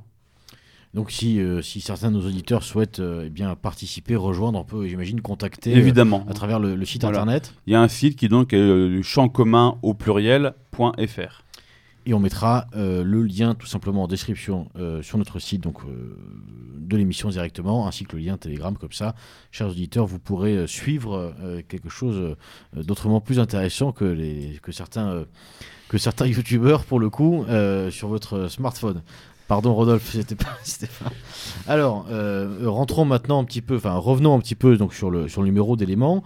Euh, on, va prendre les articles d'ailleurs dans, l'ordre. Le premier donc page 44. hein. Demain, les monnaies numériques. Euh, donc, un article dans lequel vous, vous expliquez un petit peu ce qui, va, ce qui est en train de se passer, le mécanisme hein, qui, est en train de se mettre en place, où les banques centrales, en fait, petit à petit, ont vocation, auraient vocation à devenir des banques en fait de dépôt. hein. Donc, c'est un scénario qui était à une époque euh, relativement complotiste quand même, ça.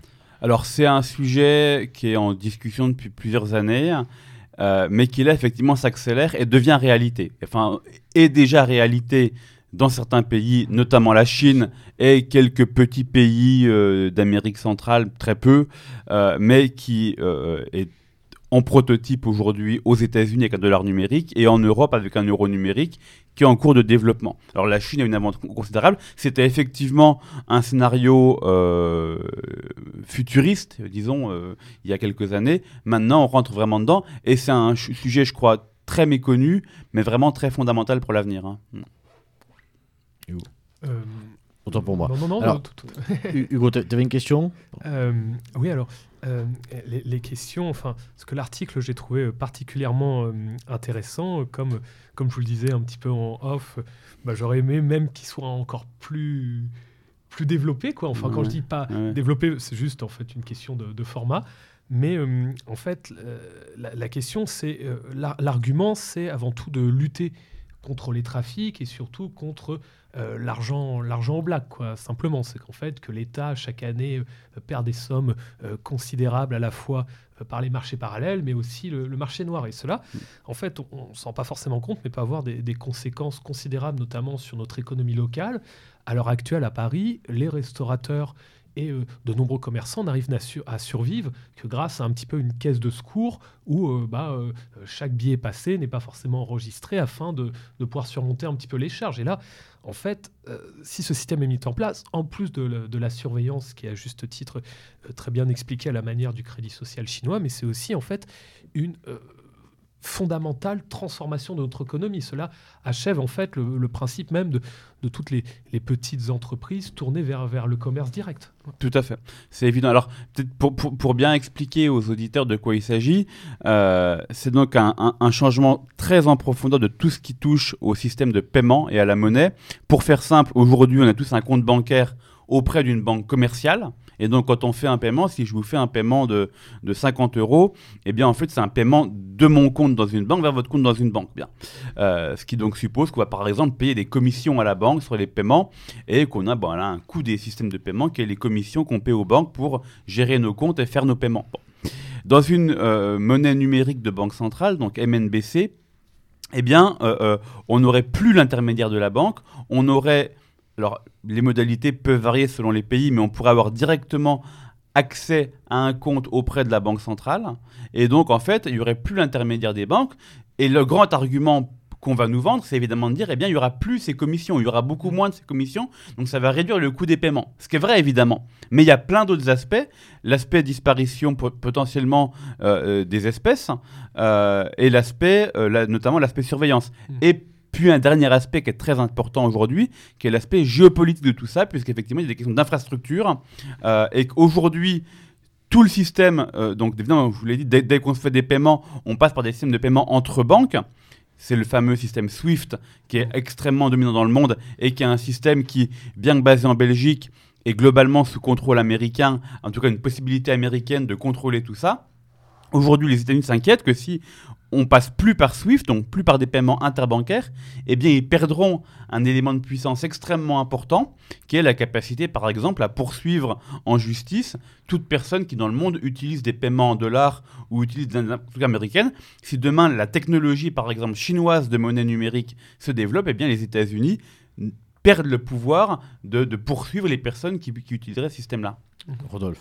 Oui, bah, tout d'abord, je voulais euh, rendre hommage à, Guillaume euh, et le remercier pour la création bah, donc de son laboratoire d'idées champ commun, parce que comme, dit, comme le dit très bien Guillaume, euh, il va mettre les mains là où c'est un peu moins reluisant. on aime, c'est un travers un peu de l'esprit français de toujours aimer faire de la comparaison de grandes idées. Au moins, Guillaume va, va dans le réel et pour cela, je pense qu'on peut le remercier. Ensuite, ce qui m'a vraiment intéressé dans son article, c'est que il explique que la Banque Centrale Européenne a un projet, un groupe de travail donc pour essayer de monter aussi euh, son propre prototype d'euro numérique. Et là, on retrouve qui euh, dans les euh, entreprises partenaires? Amazon.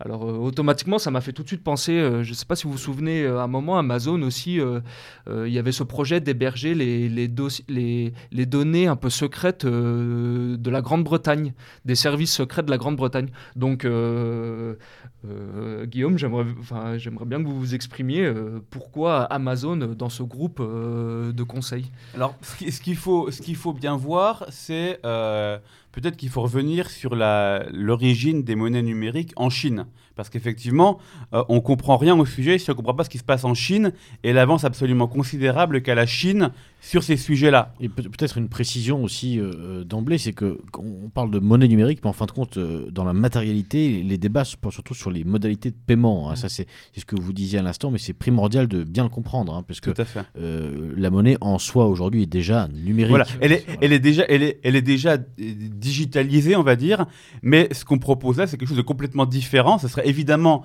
toujours une infrastructure numérique, mais avec un mode de fonctionnement complètement différent qui ferait abstraction des banques pour passer directement par les banques centrales, si l'on peut dire. Alors, sur la question euh, euh, chinoise, et je vais répondre à votre question évidemment, mais ça en découle, ce qu'il faut bien voir, c'est que la Chine, il y, a encore, il y a encore 10 ou 15 ans, la plupart des gens n'avaient pas de compte en banque. Ben, toute la Chine rurale était un monde qui était quasiment complètement non bancaire, comme l'est l'Afrique aujourd'hui, où la plupart des gens n'ont pas de compte en banque. Ça nous paraît absolument évident, à nous aujourd'hui, d'avoir un compte en banque. La plupart des gens n'ont pas de compte en banque. Et en fait, ces gens-là sont passés, en tout cas la Chine par exemple, et l'Afrique aujourd'hui, sont en train de passer d'un monde où il a pas les comptes en banque n'existent pas, à un monde où l'accès à des technologies de paiement ne leur a pas été offert par des banques, mais par l'équivalent en Chine d'Amazon qui est Alibaba et l'équivalent en Chine de Facebook qui est Tencent. Et donc en fait, la plupart des paiements aujourd'hui en Chine, enfin 90 ou 15%, sont le fait de deux applications, Alipay qui est l'application de paiement d'Alibaba et WeChat Pay, qui est l'application de paiement de Tencent. Et donc, en fait, les paiements sont complètement hors du système bancaire et sont, ont été développés, ont été, l'accès leur a été donné à tous les ménages parce qu'ils avaient un téléphone via des sites d'achat en ligne et via des réseaux sociaux en ligne. Et donc, dans ce, rôle dans ce monde des monnaies numériques, les banques ne jouent plus de rôle. Et donc, quand, quand la, la, Banque Centrale Européenne ou la, ou la Réserve fédérale aux États-Unis veulent développer ces infrastructures de paiement numérique, le référentiel naturel, sont en fait les grands acteurs du e-commerce. Et, c'est en partie pour ça. Alors évidemment, ça pose plein de questions, notamment de, souveraineté. pourquoi choisir un Américain pour développer une structure européenne? Mais il fallait probablement, du point de vue de la BCE, un grand acteur du e-commerce. L'Europe n'en a pas en tout cas, n'a pas du tout l'équivalent d'Amazon. La Chine a Alibaba, l'Europe n'a pas, n'y a, pas d'Amazon européen, et donc elle fait appel effectivement à Amazon, ce qui pose beaucoup de problèmes. Oui, mais euh, je me il n'y a pas aussi une espèce de contradiction parce qu'on entend dans les discours économiques euh, des gouvernements européens qu'il faut penser à la relocalisation, à revenir à une économie de proximité. Et là, vous nous dites qu'entre guillemets, euh, ils font un, mariage un peu de la carpe et du lapin avec des entreprises délocalisées et qui promeuvent bah, justement une consommation hors mmh. sol, hors, hors transfrontière. Il y a comme un, un, problème, non? Alors, c'est évident que ça pose des ça, pose des problèmes absolument, absolument considérables. Euh, le e-commerce, malheureusement, ne, disparaîtra pas. Euh, il est plutôt en croissance, en croissance toujours, toujours très forte. Et, la, BCE veut offrir des instruments de paiement pour ça. Euh, on peut évidemment le regretter, mais c'est en, fait la BCE suit une tendance naturelle où je crois qu'aujourd'hui, aussi bien la BCE que la Réserve fédérale américaine n'ont pas une volonté considérable de développer ça. En fait, on, a pris beaucoup de retard parce que pendant très longtemps, aussi bien la Réserve fédérale que la BCE ont dit euh, ça pourra attendre, on verra demain. Et il y a même des rapports de la Réserve fédérale américaine, une seconde, euh, euh, il y a encore deux ou trois ans, qui disent on ne prend pas position sur le sujet, on ne sait pas si on est pour ou contre. Et en fait, ce dont ils ont très peur aujourd'hui, c'est que la Chine ayant un système qui marche très bien, que demain ce système débarque euh, via des applications chinoises en Europe et qu'en fait la BCE perde complètement le contrôle ou, la réserve fédérale perde complètement le contrôle des systèmes de paiement et s'ils le font aujourd'hui, c'est en grande partie poussé par la Chine. Parce qu'il faut bien voir que ces questions-là posent des questions technologiques très compliquées. Faire une monnaie numérique, c'est quelque chose d'extrêmement compliqué pour différentes raisons, mais pour notamment une raison simple, c'est qu'on doit pouvoir l'utiliser hors ligne quand vous êtes dans un taxi et que vous n'avez plus de batterie, etc., ou, que vous n'avez pas de connexion Internet, vous, devez pouvoir payer avec votre monnaie numérique. Et ça, c'est un, truc qui techniquement est très compliqué à résoudre. Et donc, euh, peu de gens savent résoudre ce problème-là. Et donc, il n'y aura pas 50 euh, infrastructures différentes de monnaie numérique dans le monde. C'est un peu comme la technologie Internet ou euh, les technologies GPS, etc. Il y aura probablement à terme deux, trois guère plus de technologies qui pourront, dans le monde qui pourront supporter ça. La question pour l'Europe, c'est de se dire est-ce que, est-ce qu'entre une technologie américaine et une technologie chinoise, est-ce qu'il y a une troisième voie pour une technologie européenne?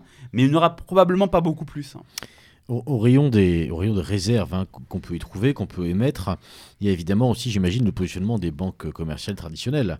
Euh, j'imagine que du côté de BNP Paribas, euh, de la SOG, etc., on ne doit pas voir ça d'un excellent œil, puisque comment ça va se passer à ce moment-là pour tout, ce qui est crédit immobilier, crédit à la consommation? Parce que les, banques, les banques se nourrissent aussi des dépôts, hein, avec, le, avec des, des jeux d'argent, euh, et notamment de, des jeux financiers hein, effectués sur les dépôts. Tout à fait. Alors, il y, a effectivement il y, a deux modèles envisagés pour une monnaie numérique. Euh, évidemment, ce serait un choc majeur pour les banques parce que si demain bah, vous détenez vos dépôts non plus à la, BNP mais à la, Banque de France ou à la Banque Centrale Européenne, eh bien c'est un choc majeur pour BNP. Certains envisagent que vous pourriez détenir qu'en fait la Banque de France ou la BCE aurait pas très envie de s'embêter à avoir des comptes auprès de tout le monde. Et donc en fait vous auriez un compte en monnaie numérique mais intermédié par les banques commerciales, c'est une possibilité il y a différents types de, systèmes. Euh, euh, mais l'autre réalité, c'est ce qu'on a en Chine, aujourd'hui. En, en, Chine, les banques ont très très peu de financement par les dépôts, puisque quasiment tous les dépôts sont détenus auprès d'Alipay et de WeChat Pay, donc auprès d'en gros de, l'équivalent d'Amazon et de Facebook. Bon. Et, donc, quel est leur modèle alors Et donc elles prêtent mais en s'endettant davantage à long terme. Euh, elles offrent davantage des placements de long terme où elles émettent des obligations et donc elles, prêtent, mais sans, avec un recours beaucoup plus faible au dépôt, euh, ce qui est un modèle complètement différent, effectivement. Euh, j'aimerais reprendre euh, l'exemple de la BMP euh, dit par Beluga.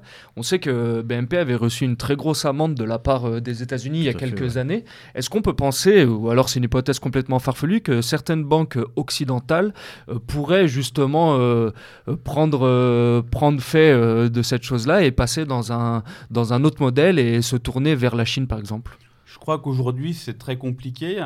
parce que le dollar reste la monnaie euh, centrale dans le système monétaire mondial. C'est-à-dire que euh, globalement, euh, plus de 50% de toutes les dettes émises dans le monde sont émises en dollars. À peu près 50% de tout ce qui est payé dans le monde est payé en dollars. Quand l'Europe importe son pétrole de l'Arabie Saoudite, elle le paie en dollars. Et donc, si vous êtes une entreprise européenne, qui vous êtes n'importe quelle entreprise européenne, vous devez faire des paiements en dollars. Et donc, il faut que vous soyez avec une banque qui a accès au dollar, au marché du dollar. Et donc, tant, que le dollar reste la monnaie centrale, c'est très compliqué pour une banque de faire, de, faire le choix, de faire des choix technologiques, euh, euh, d'infrastructures, qui la couperaient complètement de l'accès au dollar dans le scénario actuel. Évidemment, après, il y a le débat, est-ce que le dollar restera la monnaie dominante encore dans, dans 10 ans, dans 30 ans? Peut-être pas. il a encore certains atouts, il a des faiblesses, mais en tout cas aujourd'hui c'est trop tôt pour le dire. Ce qui est vrai cependant, c'est que la Chine développe euh, des infrastructures de paiement parallèles à SWIFT, euh, un système qui s'appelle CIPS, euh, China Payment System, j'ai le, i m'échappe. la Russie en a un qui marche pas très bien, mais le, système chinois est plutôt efficace et, et, en tout cas le, nombre de membres augmente. Beaucoup de banques européennes sont désormais membres à la fois de SWIFT et du système chinois, mais il y a encore évidemment de très grandes étapes à accomplir avant qu'il y ait vraiment une rupture complète pour que certaines banques euh, euh, se tournent complètement vers la Chine plutôt que vers, vers les États-Unis, simplement parce que le dollar conserve un rôle central c'est aussi, aussi tout l'enjeu, euh, hein, euh, pour, chers auditeurs, des différentes euh, déclarations, des différentes politiques économiques hein, qui, ont eu, cours suite aux sanctions prises contre la Russie. On se souvient de Gazprom notamment qui veut, payer, qui veut être payé en rouble dorénavant, des Indiens qui parlent de payer en roupies, etc. Donc tout ça évidemment va dans le même sens, hein, qui est dans, celui d'une contestation, disons, grandissante du dollar, mais effectivement, il serait fallacieux de l'enterrer peut-être un, peu, un peu trop vite. Alors, il y, a beaucoup de signaux. Il y a effectivement un, vrai problème aujourd'hui pour contester complètement le dollar, c'est qu'il n'y a pas réellement l'équivalent. Euh, si aujourd'hui vous êtes euh, une grande entreprise et vous avez euh, un milliard d'euros en cash à placer, eh bien vous ne pouvez pas le placer en renminbi, vous ne pouvez pas le placer dans beaucoup de monnaies. Et en fait, le dollar est la monnaie la plus liquide, relativement sûre, en tout cas avec un pouvoir d'achat relativement stable. Et donc aujourd'hui, il n'y a pas réellement l'équivalent. Pour la Chine, c'est un vrai enjeu. Jusqu'à euh, tout récemment, ils avaient des contrôles de capitaux extrêmement stricts qui faisaient que le dollar, euh, que le, renminbi n'était pas échangeable en dehors de la Chine. Et donc ça limitait évidemment le, le, le, rôle du renminbi comme monnaie mondiale, puisque vous ne pouviez pas l'acheter si vous n'étiez pas en Chine. Euh, aujourd'hui, ils ouvrent un petit peu. Est-ce qu'ils vont ouvrir davantage? Bon, C'est un sujet de débat au sein des, des élites chinoises, mais c'est euh, un, un, vrai sujet pour l'avenir. Hein. Alors, le, temps tourne, on aurait pu euh, continuer encore longtemps hein, à, propos de cet article. D'ailleurs, ça méritera sans doute, hein, quand, quand, tout cela aura pris euh, un petit peu plus de, concret, j'allais dire, euh, du, point de vue des Européens, ça méritera certainement d'y consacrer en fait tout simplement une méridienne, hein, si Guillaume est, d'accord. Évidemment. on, va, on va passer, alors on aurait pu parler des alternatives impossibles, on aurait pu parler des crypto-monnaies qui sont discutable, mais tout ça est d'ailleurs abordé hein, dans l'article, donc on vous renvoie, chers auditeurs, c'est à la page 44. Alors, si on avance un petit peu, et euh, donc on passe à la page 46 hein, maintenant, tout simplement, c'est pas un grand bond en avant. Euh, autre sujet, euh, tout aussi, j'allais dire, capital, tout aussi passionnant et j'allais dire aussi effrayant un petit peu. Hein. c'est la Radia, le titre de l'article, Radia sur les terres agricoles, la France en ligne de mire. C'est un article dans lequel vous expliquez que pendant longtemps, eh bien, euh, c'était un petit peu la mode dans les pays dits en développement, hein, de venir, voilà, on va au Brésil, on achète 10 euh, 000 euh, hectares de forêt parce qu'on s'appelle Nestlé et que on a besoin de bois, etc. Et que cette tendance, hein, finalement, commence à arriver un petit peu aussi en France depuis un certain nombre d'années. Tout à fait. Alors, on a. c'est un livre paru il y, a, quelques mois ou il y a un an qui a vraiment un peu sonné l'alerte. Euh, qui s'appelle Hold Up sur la Terre, je crois, euh, et qui montre bien qu'on a de plus en plus d'achats de terres par des multinationales. Alors, parfois étrangères, et c'est là souvent qu'on en parle, mais aussi françaises. On a beaucoup de... Le groupe Fleury-Michon achète des, des, achète des terres, les, des grands groupes euh, de parfumerie achètent des terres à des prix très importants.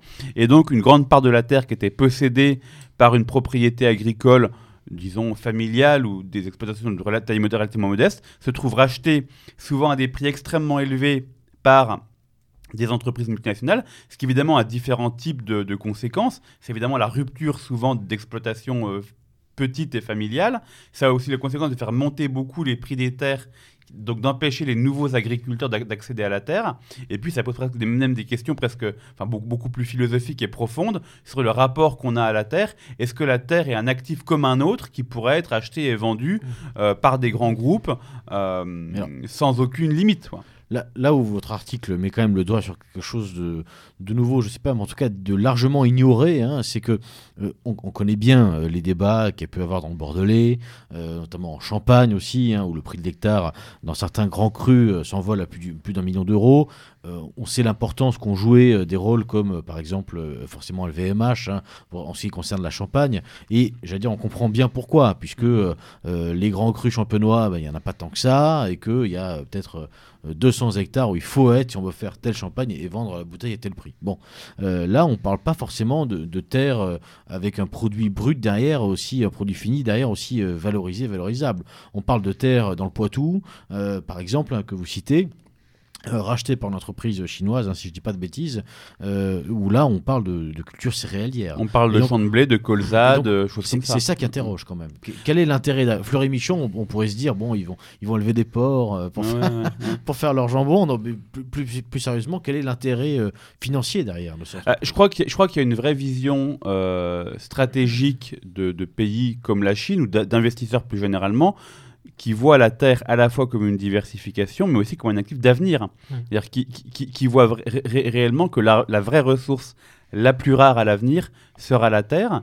Et donc, euh, à une époque où nous, on est de moins en moins enclin à les protéger, parce qu'évidemment, euh, euh, historiquement, en France, la Terre est relativement protégée. Alors, si on remonte très très loin, dans, parmi quasiment tous les actifs possibles, la Terre est toujours celui qui pose le plus de problèmes dès lors qu'on veut l'acheter ou la vendre. Classiquement, dans, toute l'histoire européenne, on pense la Terre comme par exemple étant le lieu où s'inscrit la vie d'une famille, la vie d'une communauté, etc., la vie d'un peuple, les divinités même d'une communauté. Il y a toujours un formalisme particulier qui entoure les mouvements de la Terre. Tout ça a évidemment très largement disparu aujourd'hui, mais par exemple, on a encore les SAFER qui sont là pour, en théorie, réguler l'achat des euh, propriétés foncières, l'accès aux fonciers agricoles et faire en sorte que, par exemple, des euh, grandes entreprises puissent pas euh, euh, trop acheter ou acheter à des coûts raisonnables. Aujourd'hui, malheureusement, précisons tout ça, la SAFER, hein, c'est un organisme public, hein, n'est-ce pas Tout à fait. Qui, a un droit de regard sur les ventes de terres et qui peut même préempter. Qui peut préempter et qui contrôle en gros aussi l'allocation des terres, par exemple, pour faire en sorte qu'il y, ait une diversité de cultures dans différentes régions et pas uniquement de, du blé sur, euh, sur 200 km. et malheureusement, aujourd'hui, la SAFER a moins de moyens que par le passé contrôle moins que par le passé, et surtout il y a des détournements de, beaucoup plus important euh, que par le passé, que la SAFER ne, ne, ne voit pas ou ne, ne condamne pas. C'est quand même toujours la même histoire, hein, parce que c'est euh, l'organisme de contrôle n'a plus de moyens, donc nécessairement la, dire, les, requins arrivent. Euh, Et on a la même chose sur la forêt, où la même chose s'observe sur les parcelles forestières où le, le, bois classiquement est quand même la denrée la moins transportable parce que parce que c'est quand même très lourd pour peu de valeur globalement à transporter un et aujourd'hui on, exporte je crois 60% des chaînes coupées en France vers la Chine pour les réimporter ensuite euh, sous forme de meubles de meubles Ikea.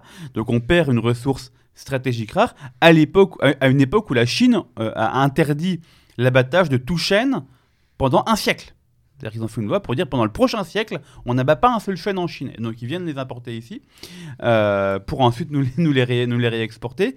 Et en théorie, à nouveau, c'était relativement protégé. Et les ONF sont effectivement relativement affaiblis aujourd'hui. En tout cas, on ne lutte pas contre ça réellement. Rodolphe. Oui, et ce qui est drôle, euh, pour euh, reprendre votre article, c'est que avant de venir sur Paris, j'ai été euh, charpentier en Haute-Savoie, et c'est vrai, comme vous dites, plus de 30% du bois français est aujourd'hui exporté. C'est vrai que nous, à l'époque, on avait même connu des, pénuries, et on n'arrivait pas à se procurer du, du notre propre bois français pour donc travailler. Donc c'est vrai que j'ai retrouvé ça. Ensuite, ce qui m'a intéressé dans votre article, c'est que j'ai trouvé qu'il y avait un écho avec un, livre de Joseph Stiglitz, l'âge de l'accès et euh, à travers. Rifkin. Rifkin. Euh, oui, Rifkin, exactement. merci, oui. Jeremy Rifkin. Et il démontrait que euh, le capitalisme s'était transformé parce qu'on était passé à un âge de la propriété, dont le Fordisme. Il fallait que les ouvriers aient un certain salaire pour acheter bah, la voiture, justement, qui sort des usines. À un, un, âge de la location, de l'accès, c'est par exemple le modèle Netflix. C'est vrai qu'on n'a plus ces étagères de DVD comme on avait avant, où on avait nos propres DVD. Aujourd'hui, on achète un droit à l'accès, à la visionnage de certains de films. Et c'est vrai que j'ai eu l'impression que dans votre article, vous dénonciez un peu ça, cet accaparement des grandes entreprises sur, sur des hectares de change. Et il m'a semblé qu'on retrouvait un peu cette notion. Alors, il y, a des échos. Je crois que, effectivement, l'idée de, Rifkin, c'est que la propriété euh, de bien est amené à disparaître. En tout cas, il y croyait. Je ne crois pas sûr qu'il y croit encore autant que ça aujourd'hui. Je crois que c'était relevé largement de l'utopie. J'avais d'ailleurs écrit un article il y a peut-être un an là-dessus sur la, dématérialisation et justement un peu cette utopie que, plus rien ne serait matériel et qu'on pourrait euh, accéder à tout presque à, coût marginal zéro, qui est une de ces grandes idées également à, Rifkin. Euh, mais il y a effectivement l'idée que chez Rifkin, qu'on va peut à terme euh, rompre tout lien avec la matière, tout lien avec la nature, tout lien avec le sol, pour finalement euh, euh, ne dépendre que de, grands acteurs publics, entreprises ou États à la limite, pour, pour accéder à des choses. Et je crois que c'est effectivement un, rapport de plus en plus impersonnel aussi au monde, de plus en plus déterritorialisé que derrière tout ça. Et il y a effectivement probablement certains échos avec, avec ces théories-là en termes euh, d'horizon, hein, si on essaye de, voir un, petit peu plus loin, qu'est-ce qu'on peut craindre? Il y a encore en France quand même un certain nombre de terres qui sont euh, d'ordre privé. Je crois que dans les années à venir, il y a à peu près 160 000 exploitations agricoles, c'est ce que c'est un chiffre que vous citez hein, dans l'article, euh, qui sont amenées à chercher un repreneur ou, à disparaître, hein, tout simplement. est-ce qu'il y a une politique publique peut-être qui a été annoncée? Est-ce qu'on a, a, senti des velléités peut-être de ce point de vue-là?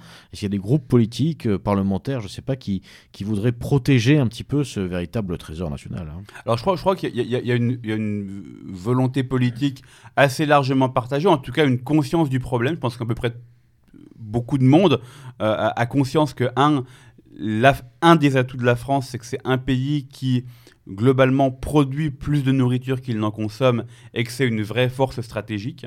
Euh, et notamment dans le contexte, on a vu les, trois années qu'on vient de passer avec des problèmes d'approvisionnement, des problèmes de chaîne d'approvisionnement, de stock, etc. Et donc c'est une vraie force stratégique qui dépend effectivement d'agriculteurs, mais qui malheureusement euh, euh, fait face à deux problèmes. L'âge des agriculteurs, où j'ai pas le chiffre exact en tête, mais, mais la moyenne d'âge doit être entre 55 et 60 ans et avec un très grand nombre, des dizaines de milliers d'exploitations qui, qui, devront être transmises dans les 10 ans qui viennent et qui n'ont pas de repreneurs, ou en tout cas qui n'auront pas de repreneurs évidents. Euh, il y a évidemment des phénomènes marginaux de néo-ruraux, etc., mais qui ne, qui ne, qui ne, qui ne, qui ne qui symbolisent pas grand chose. Non, hein, qui ne symbolisent pas grand chose et qui, qui, ne répondront pas au problème. Donc il y, a il y, a un vrai sujet et avec effectivement un vrai risque que pour répondre à tout ça, eh bien, on voit se former des grandes multinationales de l'agriculture où il y aura plus réellement de paysans exploitants, mais il y aura plus que des travailleurs agricoles qui probablement seront d'ailleurs des migrants, parce qu'a priori ce sera du a priori peu qualifié, on leur dira bah, va euh, passer ta journée à faire un sillon de pommes de terre, etc. Et donc c'est un vrai risque pour, à la fois pour l'agriculture qui passerait complètement ou en grande partie aux mains de multinationales, pour les, campagnes elles-mêmes, les populations des campagnes elles-mêmes. Donc je crois que c'est un, vrai sujet d'inquiétude pour lequel malheureusement il n'y a pas de solution évidente, puisqu'effectivement c'est des métiers qui, en tout cas dans les conditions actuelles du marché mondial, sont peu rémunérateurs, peu valorisés, et, en restant dans le système actuel, on a du mal à penser qu'ils euh, puissent être fortement revalorisés à des horizons très courts. Oui, et puis en l'agriculture, euh, je veux dire, c'est une question, mais qui, est beaucoup plus large aussi, parce qu'il y a autant d'agriculture que d'agriculteurs. Il, y, a quand même malgré tout un problème, euh, pour connaître un petit peu ce domaine, de, plus en plus, il y a un problème aussi de savoir-faire. Hein. C'est-à-dire que on sort quand même les, futurs agriculteurs retraités, hein, qui ont aujourd'hui 50, 55, 60 ans, sont des gens qui l'ont connu que l'agriculture, euh, j'allais dire, post-remembrement. Hein. donc, euh, donc c'est vraiment autre chose. On est très très loin du paysan. C'est-à-dire que ce sont des gens qui sont habitués à fonctionner avec un catalogue de semences qui va leur dire voilà quel, quel jour planter, etc. Il y, a, beaucoup moins, il y a encore bien sûr, hein, mais il y a beaucoup moins euh, ce qu'on a tendance parfois à idéaliser hein, quand on habite en ville, le bon sens paysan, etc. tout cela malheureusement s'efface hein, de plus en plus et, et, et, même les petits agriculteurs, si on parle par exemple des une des terres qui, je pense, hein, pendant des siècles a été probablement une des meilleures d'Europe, peut-être avec celle d'Ukraine d'ailleurs, la Beauce, hein, qui était vraiment le grenier européen. Aujourd'hui, la Beauce, c'est des exploitations avec 200-300 hectares, des ouvriers agricoles, et, quand bien même, quand même ça, appartiendrait encore à une famille, je veux dire par là, ça reste déjà quelque chose qui est très très éloigné hein, du, modèle paysan. Hugo. Euh, quid aussi d'une forme de spéculation future suite à la rarification des, de certaines terres, la désertification? Euh, là, il y a par exemple l'exemple de Bill Gates, hein, où euh, là, son entreprise possède 97 000 hectares de terre, avec, vous savez, toujours ce projet de nourrir l'ensemble de la population, mais qui va entraîner forcément une hausse des prix d'un point, de point de vue local. Alors effectivement, je, pense qu'il y, a un aspect spéculation. Chez Bill Gates, il y a aussi un aspect probablement, même s'il ne s'est pas expliqué, je crois qu'il a toujours refusé de s'expliquer. Il est assez mal à l'aise hein, avec. Alors il, est, il, est, très mal à l'aise. On lui a posé la question pas mal de fois. Il n'a jamais vraiment pu dire pourquoi il possédait autant d'hectares. C'est le mm. plus grand propriétaire foncier aux États-Unis. Je crois qu'il a des terres dans 23 ou 30 États, enfin vraiment quelque chose de très, de très important. Alors il s'intéresse beaucoup à tout ce qui est nouveau modèle agricole, mm. mais évidemment, quand il dit nouveau modèle agricole, c'est pas forcément des modèles euh, permaculturels ou, ou écologiques, c'est plutôt des modèles de, de, de ce qu'on appellerait l'agritech ou ce genre bah de choses. L'agribusiness. enfin voilà, vraiment donc des modèles extrêmement technologisés avec des drones, avec etc. Euh, qui est peut-être d'ailleurs peut-être d'ailleurs l'avenir. Enfin voilà, je euh, c'est un, un, vrai sujet aujourd'hui. et donc, mais avec effectivement, si demain il, développe un modèle agricole qui peut être beaucoup plus productif avec des technologies, etc., c'est pour lui un, placement considérable. Donc je crois qu'il y, a aussi cette vision-là, effectivement, mm. euh, derrière, le, derrière la, question de la terre. Hein. Laboratoire, mais aussi... Euh, l'avantage avec Bill Gates, c'est qu'on aura voilà, une pomme de terre, un vaccin, un poireau. Euh, voilà plus, sérieusement, et pour conclure un, petit peu euh, sur cet article, et de manière générale, on arrive à, la fin de notre, de, notre émission, euh, c'est quand même compliqué euh, dans tout ça d'essayer d'entrevoir ne serait-ce qu'un début de commencement de moyens d'influence, d'action sur ce monde agricole, parce qu'on parle d'enjeux financiers qui sont colossaux, et, on parle d'un marché sur lequel il va être de plus en plus compliqué d'entrer. Hein. les, les, conditions d'entrée, c'est ce que vous évoquez en parlant des jeunes agriculteurs, sont quasi, euh, euh, enfin, sont encore possibles, mais sont très très dissuasives. Là encore, d'expérience personnelle, hein, pour connaître un certain nombre de gens qui se sont installés dernièrement, tout en venant du cru, etc. C'est des dettes colossales hein, mm-hmm. qui dépassent largement ce qu'on peut contracter comme dette pour acheter une, ah maison. Et, et, malheureusement, avec des mécaniques qui sont assez implacables, puisque les prix sont mondiaux, ou quasiment mondiaux. Et donc, donc si le, ah, il y a forcément un moment où le coût d'achat devient plus élevé que le, le, rendement qu'on peut en espérer, quasiment. Donc, ça, ça, condamne de fait euh, toute possibilité, enfin, toute viabilité à long terme d'une installation. Donc, il y, y, a aussi, pour ceux qui le font, des vrais risques, parfois une vraie fatigue au bout de quelques années parce qu'on ne sort pas de, de l'endettement, ou on travaille quand même énormément dans des conditions difficiles pour ne pas en sortir. Donc c'est une vraie difficulté. Et je crois que là, c'est vraiment un domaine où il faut euh, des formes d'intervention publique qui, à un moment donné, viennent dire, eh bien, la Terre est un actif qui a une dimension stratégique on l'a peut-être pas forcément vu par le passé, mais avec le contexte actuel nous le rappelle quand même très largement. Euh, alors il se trouve que la France n'est pas dépendante du blé ukrainien, mais il y a beaucoup de pays qui le sont, et ces pays euh, doivent bien comprendre que c'est effectivement extrêmement stratégique de pouvoir nourrir sa population. Un pays comme l'Angleterre, par exemple, a complètement sacrifié son agriculture, est extrêmement dépendant de l'import pour se nourrir. Si demain il y avait des dysfonctionnements assez sévères sur les chaînes d'approvisionnement ou même sur les engrais par exemple, eh bien, il serait dans une situation extrêmement difficile pour se nourrir. Donc, il y, a, alors c'est un pays riche, il trouverait sûrement à acheter ailleurs, mais des pays qui sont moins riches, c'est beaucoup plus compliqué. Donc, je crois, qu'il faut vraiment que la décision publique prenne conscience de ça il y a des politiques qui ont marché pendant très longtemps pour protéger les terres et penser des modèles agricoles beaucoup plus, beaucoup plus enracinés. Et, on, peut espérer que ça arrivera un jour. Malheureusement, aujourd'hui, on, en est, on en est relativement loin. Oui, et, pour terminer euh, là-dessus, dans les contre-modèles euh, qui, sont souvent invoqués, j'allais dire assez facilement, il y a euh, les fameuses ventes directes, la transformation autonome de produits, etc., qui là encore, en fait, ont, certes des vertus, mais ont, aussi pour vice de placer, j'allais dire, les agriculteurs en situation de concurrence concurrence entre eux et de les Mhm. placer dans une situation qui n'est pas la leur, qui est celle de quasiment d'un gérant d'entreprise qui doit Mhm. tout d'un coup euh, faire de la publicité pour valoriser ses produits, etc. Mhm. Et souvent, on assiste quand même sur le, sur le long cours à des, à des échecs retentissants. Oui, oui. Et effectivement, ça, ça implique de combiner différents métiers. hein, euh, et c'est très compliqué en fait. Et, et- et- et ça ne marche que dans des cas finalement assez marginaux. On peut penser que le modèle n'est pas généralisable à l'ensemble de la profession Non, agricole. absolument pas. Donc, do- do- do- do- donc c'est pas, enfin, ça peut être très intéressant, mais ça n'est pas un modèle généralisable euh, à l'infini. Et donc ça, ça ne résoudra pas tout le problème évidemment. Bien, chers auditeurs, nous arrivons donc au bout de notre euh, émission du soir, euh, consacrée, euh, je le rappelle pour ceux qui n'arriveraient euh, que maintenant, au numéro 199 euh, d'éléments.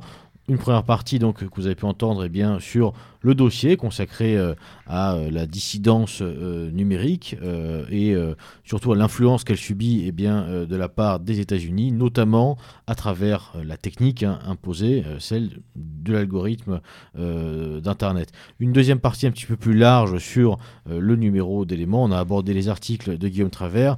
Je tiens aussi à signaler le, plaisir qu'on peut avoir dans chaque numéro à lire. Eh bien, la, c'est- faire une confidence d'ailleurs, c'est le premier truc que je lis quand, quand j'ouvre éléments, c'est la chronique de Xavier Aimant, euh, soit une bonne tranche de rigolade, soit une réflexion euh, euh, tantôt acerbe, tantôt caustique, tantôt un petit peu euh, les deux d'ailleurs, euh, sur le monde et sa marche, quelquefois euh, morbide et bien, bien saisie, bien décrite par Xavier que l'on euh, salue. Guillaume Travers, merci beaucoup. Rodolphe Carte, merci beaucoup également d'être venu nous voir ce soir. Merci pour votre Merci invitation. à vous. ouais. Hugo, merci également euh, de nous avoir euh, accompagnés ce soir, chers auditeurs. À bientôt à l'abordage. Et pas de quartier